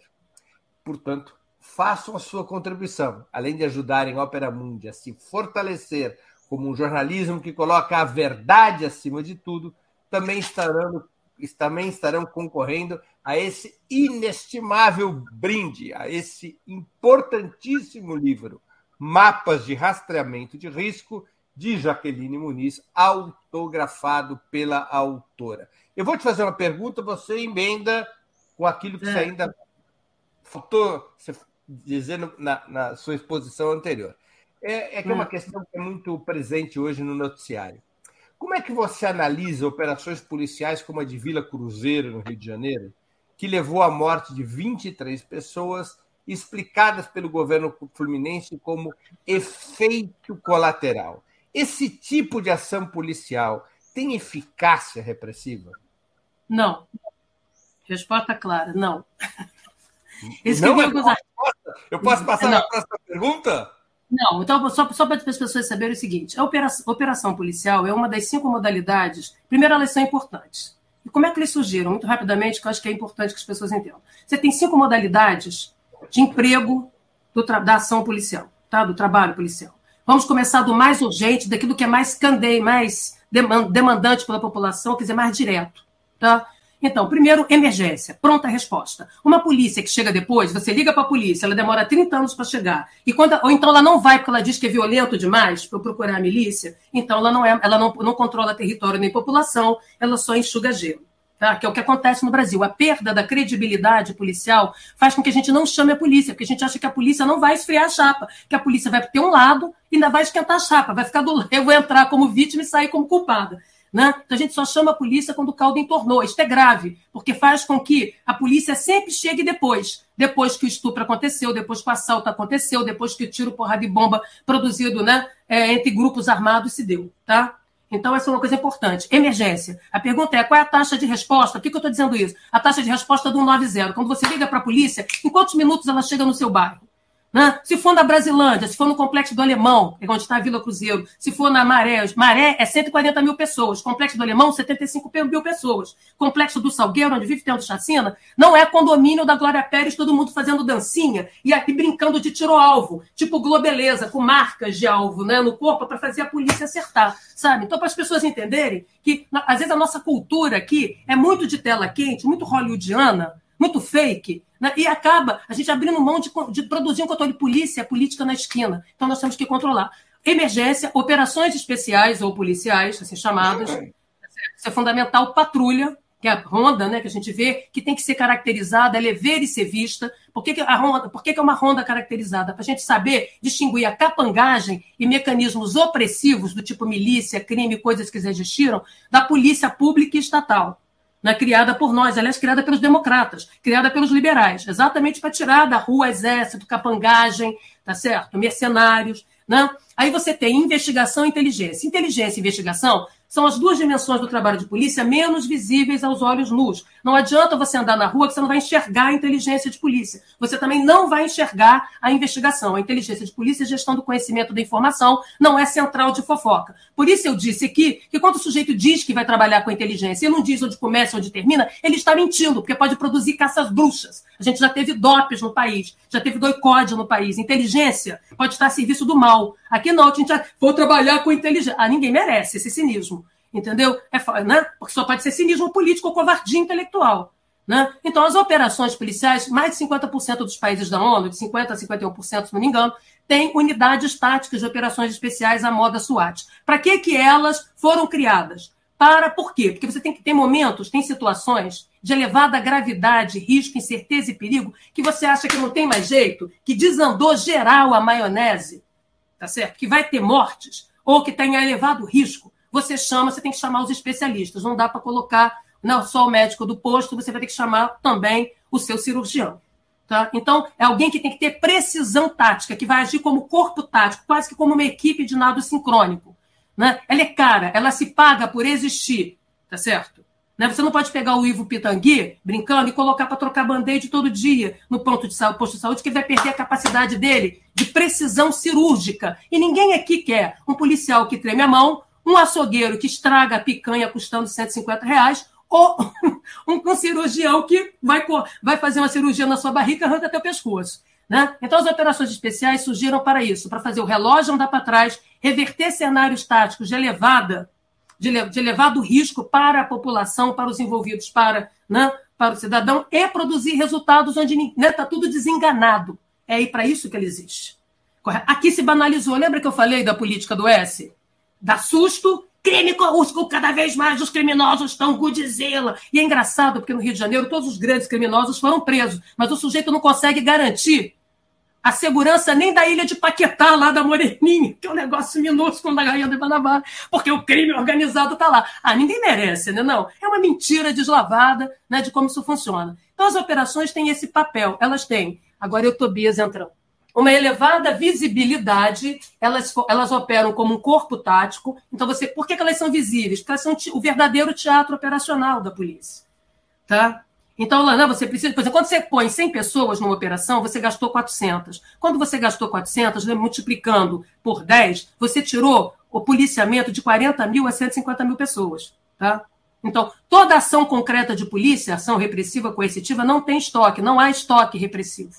Né? Se você empregou, você gastou. E tem um quadrante temporal, manhã, tarde, noite, madrugada, sabe? Também tem escala de trabalho. A gente está lidando com organizações de força. Entendeu? Não é vamos ali! Quem me lembra, quando o Exército fez uma operação na Rocinha, que foi quando o Braga Neto me chamou para me conhecer, que me perguntaram o que você está achando disso, professor? Eu, ao vivo, disse: Isso aqui é um churrasco mal feito de final de semana, que cada um leva o que tem e esquece a carne. Tá certo? E é bebida, então não tá certo. É mais ou menos isso. Então, quando você rotinizou. Por que, que rotinizou? Por quê? Porque o regime do medo, da fabricação da insegurança, cuja publicidade é a guerra contra o crime, depende de uma dimensão teatral, publicitária, tá certo? Uma, uma, midiática, que produza elevada rentabilidade política eleitoral. Isso se chama operações. Então, aqui, poli, a, a, polícia do bem está sendo expulsa da rua pela polícia dos bens, pelas milícias. Ou seja, quem faz policiamento hoje sobre território e população, que é o que produz controle, o que, que produz controle? O arroz com feijão, a monotonia da ronda, a pronta resposta, a redução do tempo do 9-0 correto? Abordagens sob demanda da população. Mas isso não dá visibilidade. Isso não produz res resultados tangíveis e palpáveis para você apresentar em campanha eleitoral. Não produz o saldo operacional negociado com o crime, muitas das vezes. Você aprende a mesma arma, a mesma droga, correto? Então, as operações né, percebeu-se o óbvio, que a operação, primeiro dizia, o bicho está feio, a coisa está feia, alguma coisa tem que ser feita, qualquer coisa, de qualquer maneira, por qualquer um. Então, você pega as unidades especializadas e põe para fazer o teatro de operações. Correto? Então, isso ganha visibilidade, a população enxerga, maximiza o medo, porque se ela está sem foco, se não há finalidade política, também não há desenho tático claro, também não há desenho logístico suficiente para sustentar a operação. Nenhuma operação dura eternamente, por isso que ela é provisória, pontual. A variável tempo é crítica neste caso, porque você tem um pronto emprego imediato e você escasseou. Não tem prateleira de repressão, não tem prateleira de polícia sobrando. Polícia é pronto. Só para fechar, olha, olha, bem, olha a bobagem. Polícia é pronto emprego, não há estoque. Força Armada é prontidão. Força Armada são formas de espera para o agir. Polícia, ação em tempo real antes, durante e depois. Por isso, o desenho militar de uma polícia não deixa a polícia menos polícia, oculta os processos decisórios mas a polícia não está em prontidão, apesar do desenho militar dela, sabe? Isso é bobagem. Né? A pessoa não entender nem de uma coisa nem de uma outra, me desculpa. Então, Deixa voltando, uma, pergunta, fechar, uma... as operações, elas são banalizadas, elas, né, por, primeiro, um, os policiamentos têm sido feitos pelo Comando Vermelho, terceiro comando, milícia, porque nós, aqui nós falamos de um arrendamento dos territórios populares. Eu tenho insistido que a guerra contra o crime é um governo com o crime e para o crime, não contra ele, porque gera uma, uma maravilhosa arrecadação de dinheiro para a campanha eleitoral Caixa 2. E a droga? Claro que não, a droga é vagabunda, batizada. É a luz, é o gato de luz, é, é, é, o, é o transporte alternativo, tá certo? É o gás, é a internet, é a exploração dos serviços essenciais. Então, você arrenda territórios populares para grupos armados, negociando parcerias, revalorizando o alvarás de funcionamento das drogarias ilegais ou boca de fumo. E isso, esse dinheiro é um dinheiro não visto pelo TSE, pelo TRE, porque ele já é ilegal mesmo. E você posa de chapa limpa. Que fique claro, as operações cumprem um papel decorativo nisso, que é a dimensão visível. É o único lugar que a, a, população enxerga. Então, não só de um lado, operação todo dia, sabota a rotina, previsibilidade. Uma, uma operação que produz desordem é uma lambança operacional. Uma operação que produz insegurança é uma lambança tático-operacional. Me desculpa, não passa no teste, porque tem doutrina. Vou pegar mais uns livrinhos de doutrina aqui de operação policial. Deixa eu fazer Isso uma pergunta específica. Então, só, só para fechar, você percebeu que as polícias civis no Brasil, Polícia Civil do Rio de Janeiro, agora a, a, a, a Polícia Rodoviária Federal, todo mundo brinca de operação, de síndrome do cabrito, sobe desce morro. Por quê? Porque a dimensão visível dá para produzir resultados eleitorais para governador, para presidente, seja o que for, correto? Permite pressão política, disputa por orçamento e disputa entre as polícias tá? por prestígio, poder e influência na estrutura do Estado, na estrutura do governo. É disso que estamos falando, correto? Nenhuma operação pelo espaço e não gera controle. Só para fechar, não gera controle sobre território e população e menos ainda controle do crime. Que fique claro que os cientistas, nós, descobrimos que a polícia tem um efeito limitado no controle do crime. Ela tem um efeito ilimitado. Para ela ter pleno efeito no crime, ela depende de nós, sociedade. Por isso, nem com todo o monopólio policial cantado em verso e prosa, no, no conto policialesco, no conto do boto policial, é capaz de produzir controle da violência e do crime. Tá certo? Olha como nós estamos todos aqui reféns de um discurso da guerra contra o crime. A gente fala pela guerra, com palavras da guerra, com palavras do medo, que é isso que precisa, porque quando você tem medo, você não vai enxergando, entendeu? né, que o fundamento dessa lógica é ameaça. Então, as operações são fundamentais? São, mas chegaram a tal ponto de banalização que romperam, se tornaram, a exceção tornou a regra. Ora, se você sabota a rotina, sabota a previsibilidade, o que é segurança? Segurança é um, um, um sambódromo, né? uma avenida por onde desfilam direitos. Quando, e que tem horizonte. O que é segurança? Abundância de futuro. Quando você encolhe as pessoas e mantém elas no mundo miojo lame, no mundo instantâneo, do imediato, do agora, né? do antes, durante, do depois, tá certo? Que você não sabe, você não pode sair de casa para trabalhar. E eu quero deixar claro que não consta na CLT tiroteio. Você não pode explicar, alô, estou aqui debaixo de um tiroteio tá certo? Né? Que você não vai conseguir dispensa do seu trabalho. Então, a sabotagem da rotina nos espaços populares né, é mais uma forma de extorsão e de arrendamento desses territórios, de renegociar os aluguéis. Aqui se arrenda território, o Estado funciona como uma agência imobiliária do crime. Tá certo? Então, aí o próprio policial, que é especialista em operações policiais, ele sabe que ele não tem como sustentar nem a guerra no cotidiano, porque não tem guerra, porque do outro lado não tem exército, é mais barato corromper. Para você controlar o jacarezinho, você precisa de uma brigada. Para você controlar, correto? Né? O complexo do Alemão, com 70 tantos mil pessoas ou 145 mil pessoas na maré, você precisa de brigadas militares. Que palhaçada é essa? Então, corromper é mais barato. Nós estamos falando de uma economia política, o problema é político, a solução é política, o problema é de governabilidade. Tá certo? Não é de dimensão técnica. Deixa eu fazer uma pergunta. A Polícia Militar de São Paulo começou a usar câmeras presas aos uniformes de seus integrantes.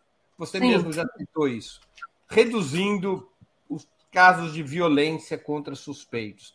Você acha que essa medida, esse protocolo, deveria ser universalizado ou, como afirmam vozes mais conservadoras, tal procedimento inibe a ação da polícia contra o crime? Isso é uma bobagem. Tá? Todo, uma coisa interessante aqui no Brasil, na contramão, e isso serve a determinados grupos, esses grupos, né? Porque quando a gente se apropria do poder de polícia para fins particulares, seja eu agente da FUNAI, seja eu da Polícia Rodoviária Federal, seja eu da Receita Federal, seja eu da Guarda Municipal ou da Fundação Chico Mendes, só para lembrar que todos têm poder de polícia, tá certo? O nome disso é corrupção. Então, a melhor mercadoria política numa sociedade livre, plural, de larga escala, é o poder de polícia, que é o poder de dobrar vontade na esquina e de você negociar o alvará. Tá? Então, vender, né? fazer dificuldades para vender facilidades. Tá? A câmera de vídeo, de novo. Aqui no Brasil, a gente tem uma coisa meio tupiniquim, meio assim, síndrome da vira-lata, que é a modernidade modernosa para Fentex. A gente vira meio que sacoleiro do Paraguai, meio que muambeiro de Miami, na, na, medida em que a gente acha que o brinquedo, que a ferramenta desenha a mão e a mão desenha o pensamento. A arma desenha a mão, a mão desenha o pensamento, então por que, que a câmera de vídeo faria? Então, agora é para jogar a criança com a água do banho fora? Não. Então vamos entender. A câmera de vídeo, o primeiro efeito que ela dá, né, que é esse que a gente está vendo, é de acomodação. Eu queria dizer que Amarildo foi morto no Rio de Janeiro com câmeras de vídeo em viatura, sabe? Atrás de uma câmera tem um olho que vê. Esse olho que vê decide o que pode ser visto, o que não pode ser visto, o que pode ser filmado. Então, para que a câmera de vídeo não tenha apenas um efeito no imediato, mas que o efeito de redução dos maus usos e abusos de autoridade persistam, é preciso ter um, um, programa de controle da ação policial. Volta ao início do que estamos falando. Primeira coisa, uma política, uma doutrina clara de uso potencial e concreto de força. Qual é a doutrina? Porque eu tenho que treinar meu policial. Lembrando que a maior parte das ocorrências né, que envolvem suspeitos que a polícia deixou de fazer, que é o discurso trouxa do povo de direito, olha, é segredo, não posso não, a, a gente não pode saber como é que a polícia está trabalhando por causa do fator surpresa. Queridos, quem mais conhece o modus operandi da polícia é o criminoso que negocia com ela o tempo todo. Mas o cliente da polícia é o cidadão ou é o bandido? Entendeu? Quer dizer que nós vamos fazer da bandidagem né, bandido de estimação da polícia? Né? Porque que eu saiba, o poder de polícia da sociedade, o cidadãs é traduzido em polícia-leis, e o que nos permite obedecer mais à polícia na ação individual, na ação como, como guarnição ou como corpo tático, como grupo tático, é a previsibilidade regularidade, suficiência, oportunidade, propriedade e transparência da ação policial. É isso que distingue violência do uso profissional de força. Por isso que força não é violência. Agora, quando a gente põe tudo no mesmo balai de gato, a gente quer a polícia fraca, vulnerabilizada, tá certo? Algemada não pela câmera de vídeo. Ela está algemada em sua decisão, ela está algemada em sua ação por decisões políticas. Mas fechando, é para é valer? Ou é palhaçada de ir no shopping center e comprar brinquedo que depois não vai ter manutenção? Eu queria lembrar a vocês que o Rio de Janeiro foi o primeiro estado a ter GPS nas viaturas. Né? Era um programa, era um, um produto vendido, acho que pelo Piquet, GPS de carga. Entendeu? Que não serve para nada. Hoje o meu celular tem GPS de, um, de centímetros. Carga para a polícia, se você desenhar um quilômetro de distância, você já saiu da área de controle da ação policial. Você vê como a compra era para agradar, pra, né, mas não tinha manutenção. Era para dar dinheiro para todo mundo, menos atender as necessidades do cidadão e do trabalho policial com segurança e saúde ocupacional. Então, voltando às câmeras, você tem que ter uma doutrina clara do uso potencial e concreto de força. Você tem que ter um programa de capacitação continuada no uso do armamento letal e menos letal por modalidades dinâmicas né, dos cenários de atuação.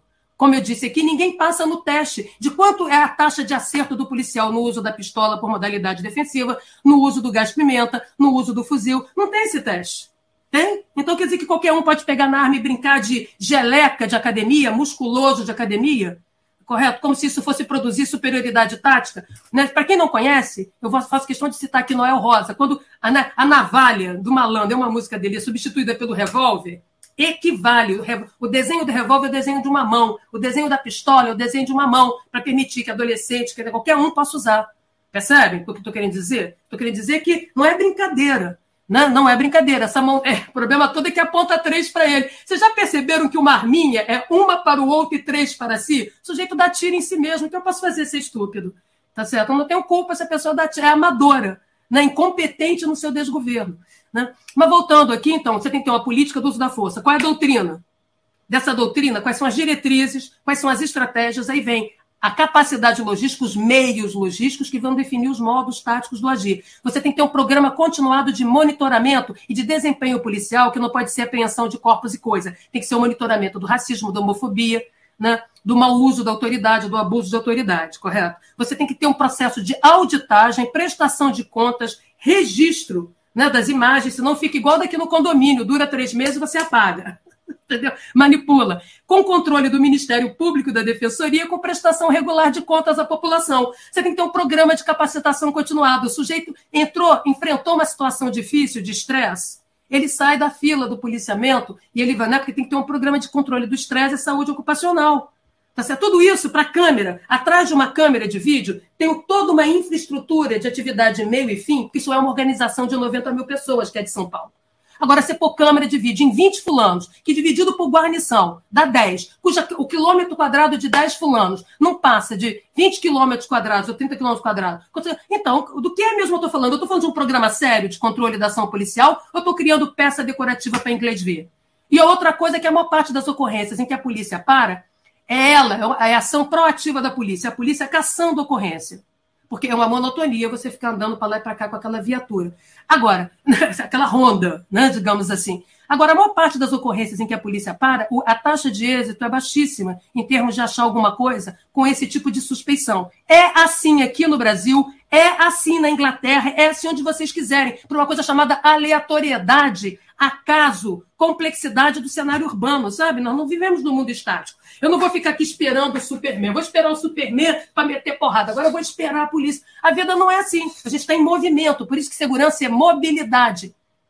Né? Se não tem mobilidade, se o mundo é panóptico, basta pôr câmera de vídeo, então todo mundo tem que ficar parado. Ó, não sai de casa, não. Você procurou o crime. O Bruno procurou a morte porque ele foi lá numa área perigosa. O dono, porque você percebeu? A ideia é suprimir do outro né, os caminhos e percursos na vida social.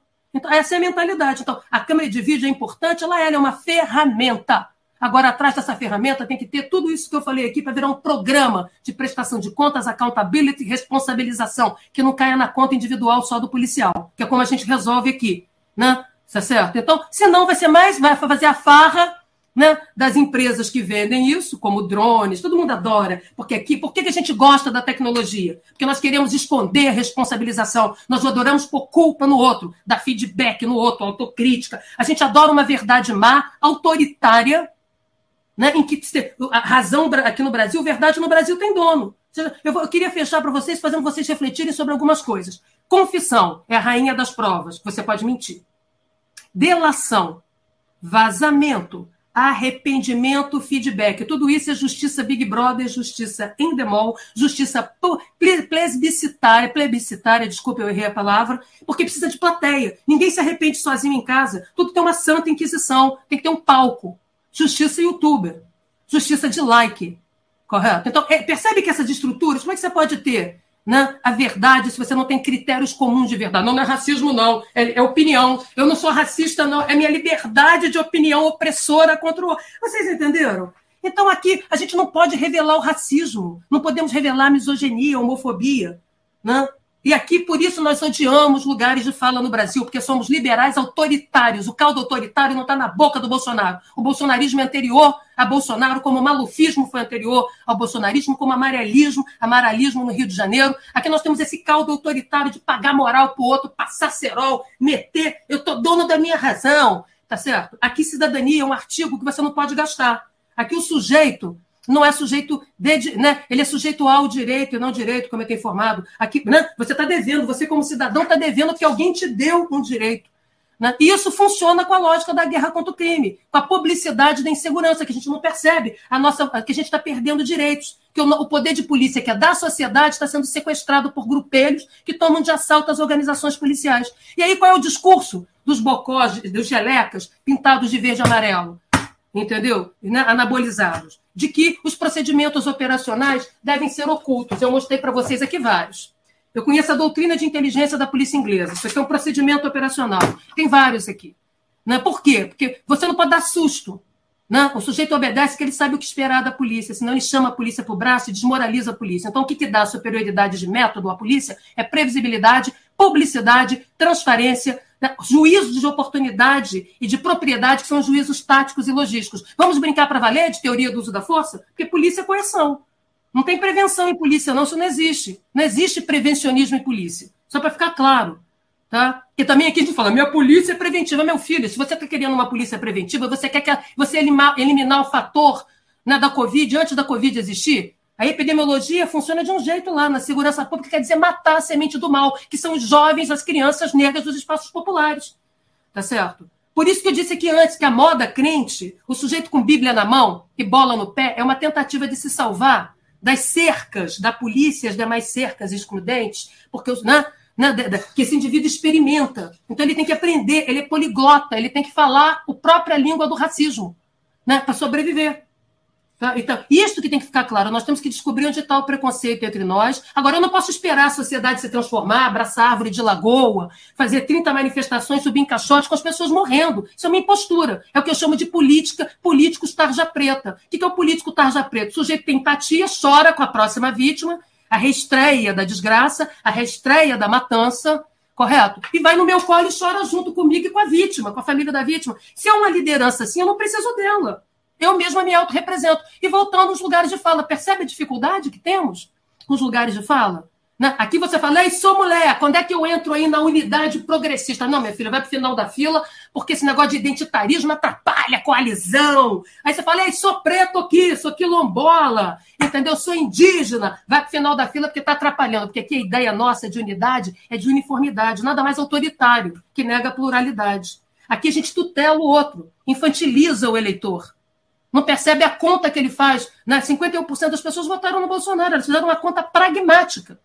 Tem um maluco aqui que diz que vai resolver agora. Quando é o agora, suprimiu mediação. Quando você está exposto a todo tipo de esculacho, que eu chamo de regime da esculachocracia, que todo mundo paga moral para você, e você vive a destituição continuada na esquina, a humilhação continuada como preto pobre que mora longe, que para pegar um ônibus e tudo você é destituído, e você precisa de ordem agora, é agora que o ônibus tem que passar. Eu não posso perder minha passagem. Meu celular é tudo que eu tenho para minha filha estudar, para estudar, para poder fazer meu trabalho. Eu ainda estou pagando ele no crediário. É a minha casa que é invadida, o meu, a minha cômoda da Casa Bahia arriada com os pés, cheia de tiro, é o dananinho da minha filha, entendeu? Que foi levada junto como saldo, né, como saldo pirata, né, como espólio de guerra. Que isso é um deboche, porque o problema não é só você dar um tiro porque matar tem mérito e morrer tem merecimento.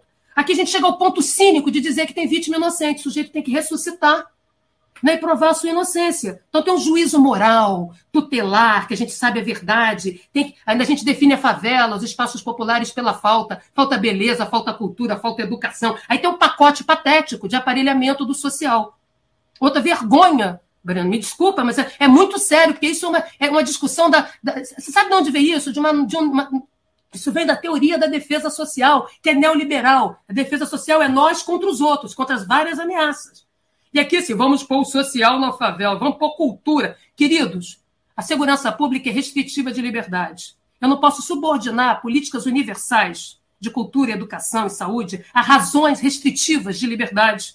Isso é aparelhamento, é produzir seletividade da pior espécie. Isso é diferente de criar programas específicos de redução da violência, tá certo? Para a juventude, né, periférica, para os espaços populares, mulheres, quilombolas, populações indígenas, tudo mais, para os vulner... aqueles que são vulnerabilizados. Agora, percebe o discurso? o discurso? Aqui todo mundo quer que o policial grite Foucault, mas não quer controlar a ação de polícia. Põe polícia para sentar na mesa, pega exército, põe para fazer Uber o tempo todo fazendo GLO, não importa quem é o, quem é o presidente, se é de esquerda, de direita, de centro, do lado. Então vamos levar a sério a segurança. Porque a segurança é o que garante os outros direitos. Tá certo? Como eu falei, ela é avenida. E esses discursos cotós, entendeu? A moda Rui Barbosa, tem custado caro. Primeiro que são falsos. Não, fake science, como eu chamo o tio do Zap. O sujeito que passa adiante no, WhatsApp esse tipo de coisa é o quê? É tio do Zap. Então chega de Já... cloroquina. Tem que, tem que Professora tem saída, eu, preciso, eu só preciso é, terminar minha maluquice aqui dizendo: tem saída, está ao alcance da mão, ninguém aguenta mais, ninguém aguenta levar choque elétrico, fica levando susto na política do S. Uh, uh, uh, olha aqui o crime grande, uh, uh, o crime Godzilla. Aí vem né, o musculoso de ocasião, todo anabolizado, fazendo, fazendo adequação de gênero, que fica brigando com trans, mas quem faz adequação de gênero no corpite, enchendo de né, anabolizante, né, virando gelecas de academia, é esse pessoal, que não consegue dar um passo tático, não sabe fazer uma movimentação tática num território, seja numa, num perímetro de 30 metros, ou no espaço, né, no espaço acidentalizado, como nas favelas. É um bando de mané. Professora Jaqueline Muniz, nós estamos chegando ao fim da nossa conversa. E eu, eu queria falei... fazer duas perguntas que eu sempre faço aos nossos convidados e convidadas antes das despedidas. Antes também eu quero responder ao Cauê Cavalcante, que perguntou se vai ter canja. Vai, nós vamos encerrar o programa com um vídeo da professora Jaqueline Muniz cantando. Ela vai cantar a música Projeções, de autoria é, dela. É, a Débora Isso. Gonçalves. Ela não vai falar sobre a música agora, ela vai cantar não. no final. A gente vai terminar o programa com o clipping da música dela, ela cantando a música. Então aguardem que, além disso, além da música, nós vamos ter também o anúncio de quem vem, dos vencedores do brinde, que é o livro da professora é, Mapa de Rastreamento de Risco. Mapa de percepção Mapa de percepção de risco. É, é, isso. É tanta informação que você passou. Ó, que... da Paula e da Roberta, aí com todo Muito mundo bem. Junto. Professora, qual livro você gostaria de sugerir aos nossos espectadores? Olha, é a primeira pergunta. Muito, não. não. E a segunda pergunta: qual é. filme ou série poderia indicar a quem nos acompanha? Então vamos nós. Livro. É, eu anotei o título direitinho para vocês copiarem livro, em função do cenário de hoje, que nós temos que desarmar as cloroquinas, show show retórica vazia, não importa de onde vem, porque custam vidas. Eu indico Como Vencer um Debate Sem Precisar Ter Razão, do filósofo Schopenhauer, um livrinho pequenininho, irônico, que vai mostrando como é que as pessoas vão blefando e como e você aprendendo, você desmonta. Então vale a pena, é um bom exercício para você ler até no banheiro, enquanto está no ônibus, é fácil de leitura, tá? O Schopenhauer escreve legal. Né? Série documentário. Eu, eu, eu, escolhi três coisas, né? Duas séries, uma da Nara Leão, documentário da Nara Leão, vale a pena. A gente vai aprender muito sobre o ativismo político, sobre a construção da, na, da, da música no Brasil. O papel da Nara é maravilhoso, reconstituindo a realidade nesse momento. É lindo, vale a pena, é uma aula. Né, sobre a, sua produção artística musical brasileira e suas relações com a política e o trabalho de resistência desta mulher, que foi o tempo todo inovadora, rompendo, né, rompendo paradigmas. Também indico, para a gente entender como é que se dá as relações de poder, política, mercados ilegais, carreiras eleitorais, governo e crime, eu sugiro que assistam a, também o documentário da, da Globoplay chamado Doutor Castor, que foi um dos grandes contraventores, celebridade até no jogo isso. Até no Jô Soares, ele para a gente perceber como é que se governa com crime aqui. Você sabe aquela lavanderia, né? Você sabe aquela, aquele pet shop da sua casa? Tem dinheiro do crime. Sabe aquela farmácia esquisita ali? Pois é. Então, como é que isso funciona para a gente poder compreender? E é um filme do momento que eu acho que tem a ver com o que a gente discutiu aqui. Vai, vá buscar o seu racismo e veja como essas políticas são tutelares embranquecedoras do mundo da, né, da lei áurea, do mundo da isabelização, brincando de Princesa Isabel. Vamos ver é, medida provisória do Lázaro Ramos, né, que com humor e sensibilidade mostra como é que né, o discurso, né, construção do discurso raci, racialista com política pública. Tá? E eu queria também indicar, é, deixa eu ver, como peça de teatro, né, que eu amo teatro, amo música, amo tudo isso, eu queria indicar que as pessoas assistam Esperando Godot, né? É, infelizmente só está em São Paulo, no teatro Oficina do Zé Celso, é maravilhoso. Essa peça do Howard Beck é um escândalo, porque é um Godot que nunca chega, permite a gente pensar muitas coisas.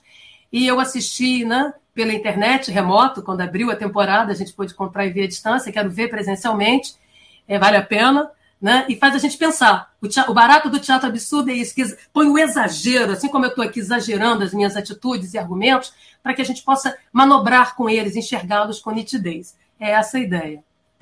Muito que bem. Eu agora vou pedir para a Laila, nossa produtora.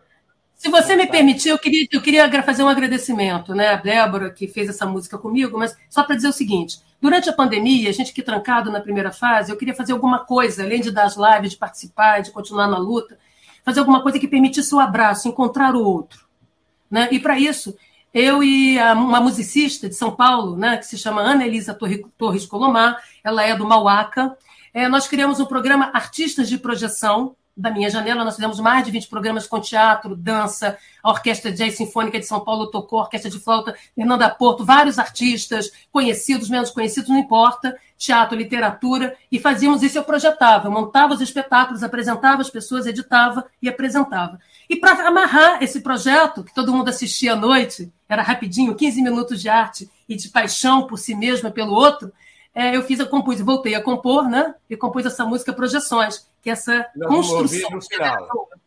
Isso. E nós vamos ouvir no final, daqui a pouquinho. Agora eu vou chamar a Laila, produtora do 20 Minutos, para que ela se junte a nós e anuncie os vencedores da promoção de hoje. A promoção está finalizada nesse exato momento. Quem contribuiu, contribuiu e participa do sorteio ou leva o livro se tiver dado o maior lance. Laila. Olá, quem receberá, quem receberá os livros de Jaqueline Muniz devidamente autografados pela autora? Bom, foi, foi emocionante também ver, é, acompanhar durante a entrevista como as pessoas apoiam também e, é, o trabalho da professora. É, a maior contribuição de Superchat Veio meio-dia e 49 aqui, do Leonardo de Aguiar Silveira, parabenizando a lucidez, a pesquisa da professora. É, então, um exemplar do livro Mapas de Recepção de Riscos já é do Leonardo Aguiar Silveira, aí com o comentário: Parabéns pela lucidez, professora. A programação do Opera Mundi está ótima. É, muitas pessoas também pedindo para trazer é, a Jaqueline novamente. Vamos é, futuramente aí com certeza fazer o convite. É, porque eu já estou aqui. Né? Para criar, e... estamos para criar um programa chamado 20 horas. A gente estreia com a Jaqueline. Eu quero vencer sua meta com, entendeu? com o Fidel Castro. Eu não acredito que eu perdi para o Fidel Castro. É... A entrevista que eu fiz para o Confiderna era por escrito, então 13 horas vem uma síntese no papel. Vai lá, Laila. É, e, bom, mãe, muitas pessoas é, falaram que poderiam ficar aqui 20 horas assistindo, que fariam isso felizes, tranquilamente. Bom, é, então, esse, é, tirando aí né, o nome do ele, ele precisa enviar alguma informação para nós, é, Laila? Precisa. É, enviar aqui para comercial.operamundi.com.br os dados, né? Endereço, é, bem bonitinho com tudo, bairro, CEP, né? É, e, e, o nome né, dele e tal, para a gente poder entregar. É, então, é isso, Leonardo escreve para a gente aqui comercial@operamundi.com.br, certo? É, e aí nós, nós tivemos é, mais de 20, quase 20 contribuições aqui de, de Superchat. Teve gente que contribuiu mais de uma vez.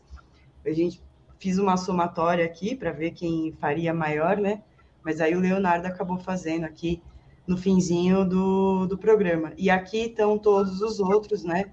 O nome de todos os outros que, que contribuíram e vão concorrer agora no, no Eu quero agradecer a todos que contribuíram, que fizeram questões, comentários. Infelizmente, pela dinâmica de hoje, várias das, várias das perguntas não puderam ser lidas. A gente precisaria de mais outra hora de programa que eu ouviria com prazer, a nossa audiência também, mas a gente tem uma certa limitação de tempo. Então, eu quero agradecer é, a quem contribuiu e, e, eventualmente, não teve sua pergunta repassada. Peço aqui é, desculpas, mas eu tenho certeza que todos aproveitaram muito a exposição da professora, que, aliás, deve ter respondido a várias perguntas por antecipação. Vamos ao sorteio, então, Laila.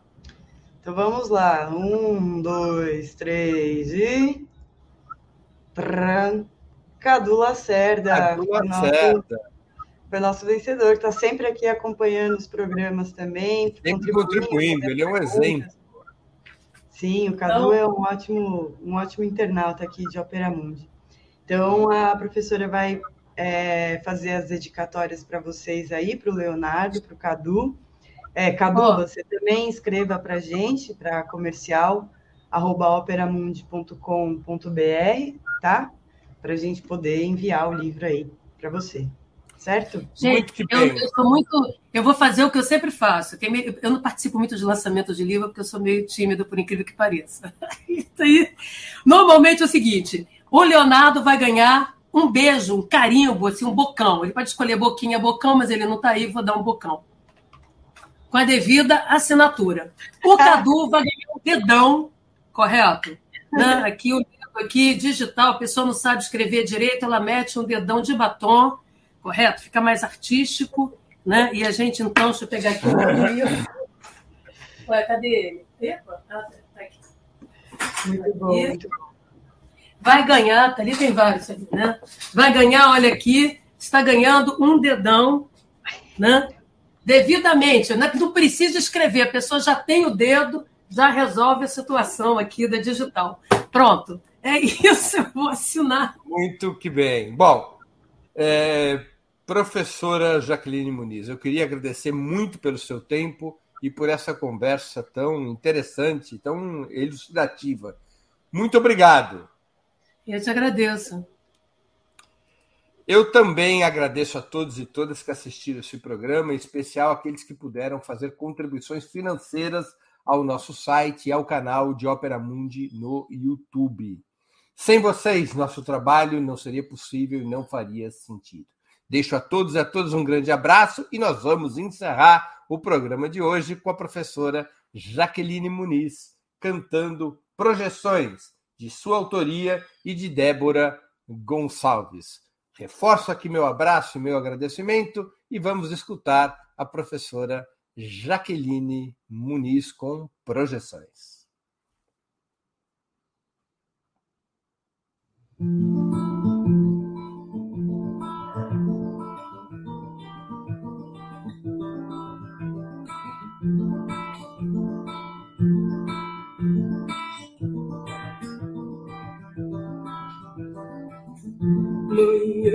De sol, desejo de um mar, de um céu azul, tão longe daqui.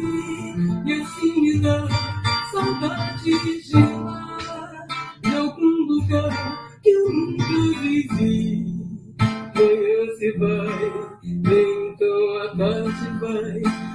vai, a meia luz, chora sua voz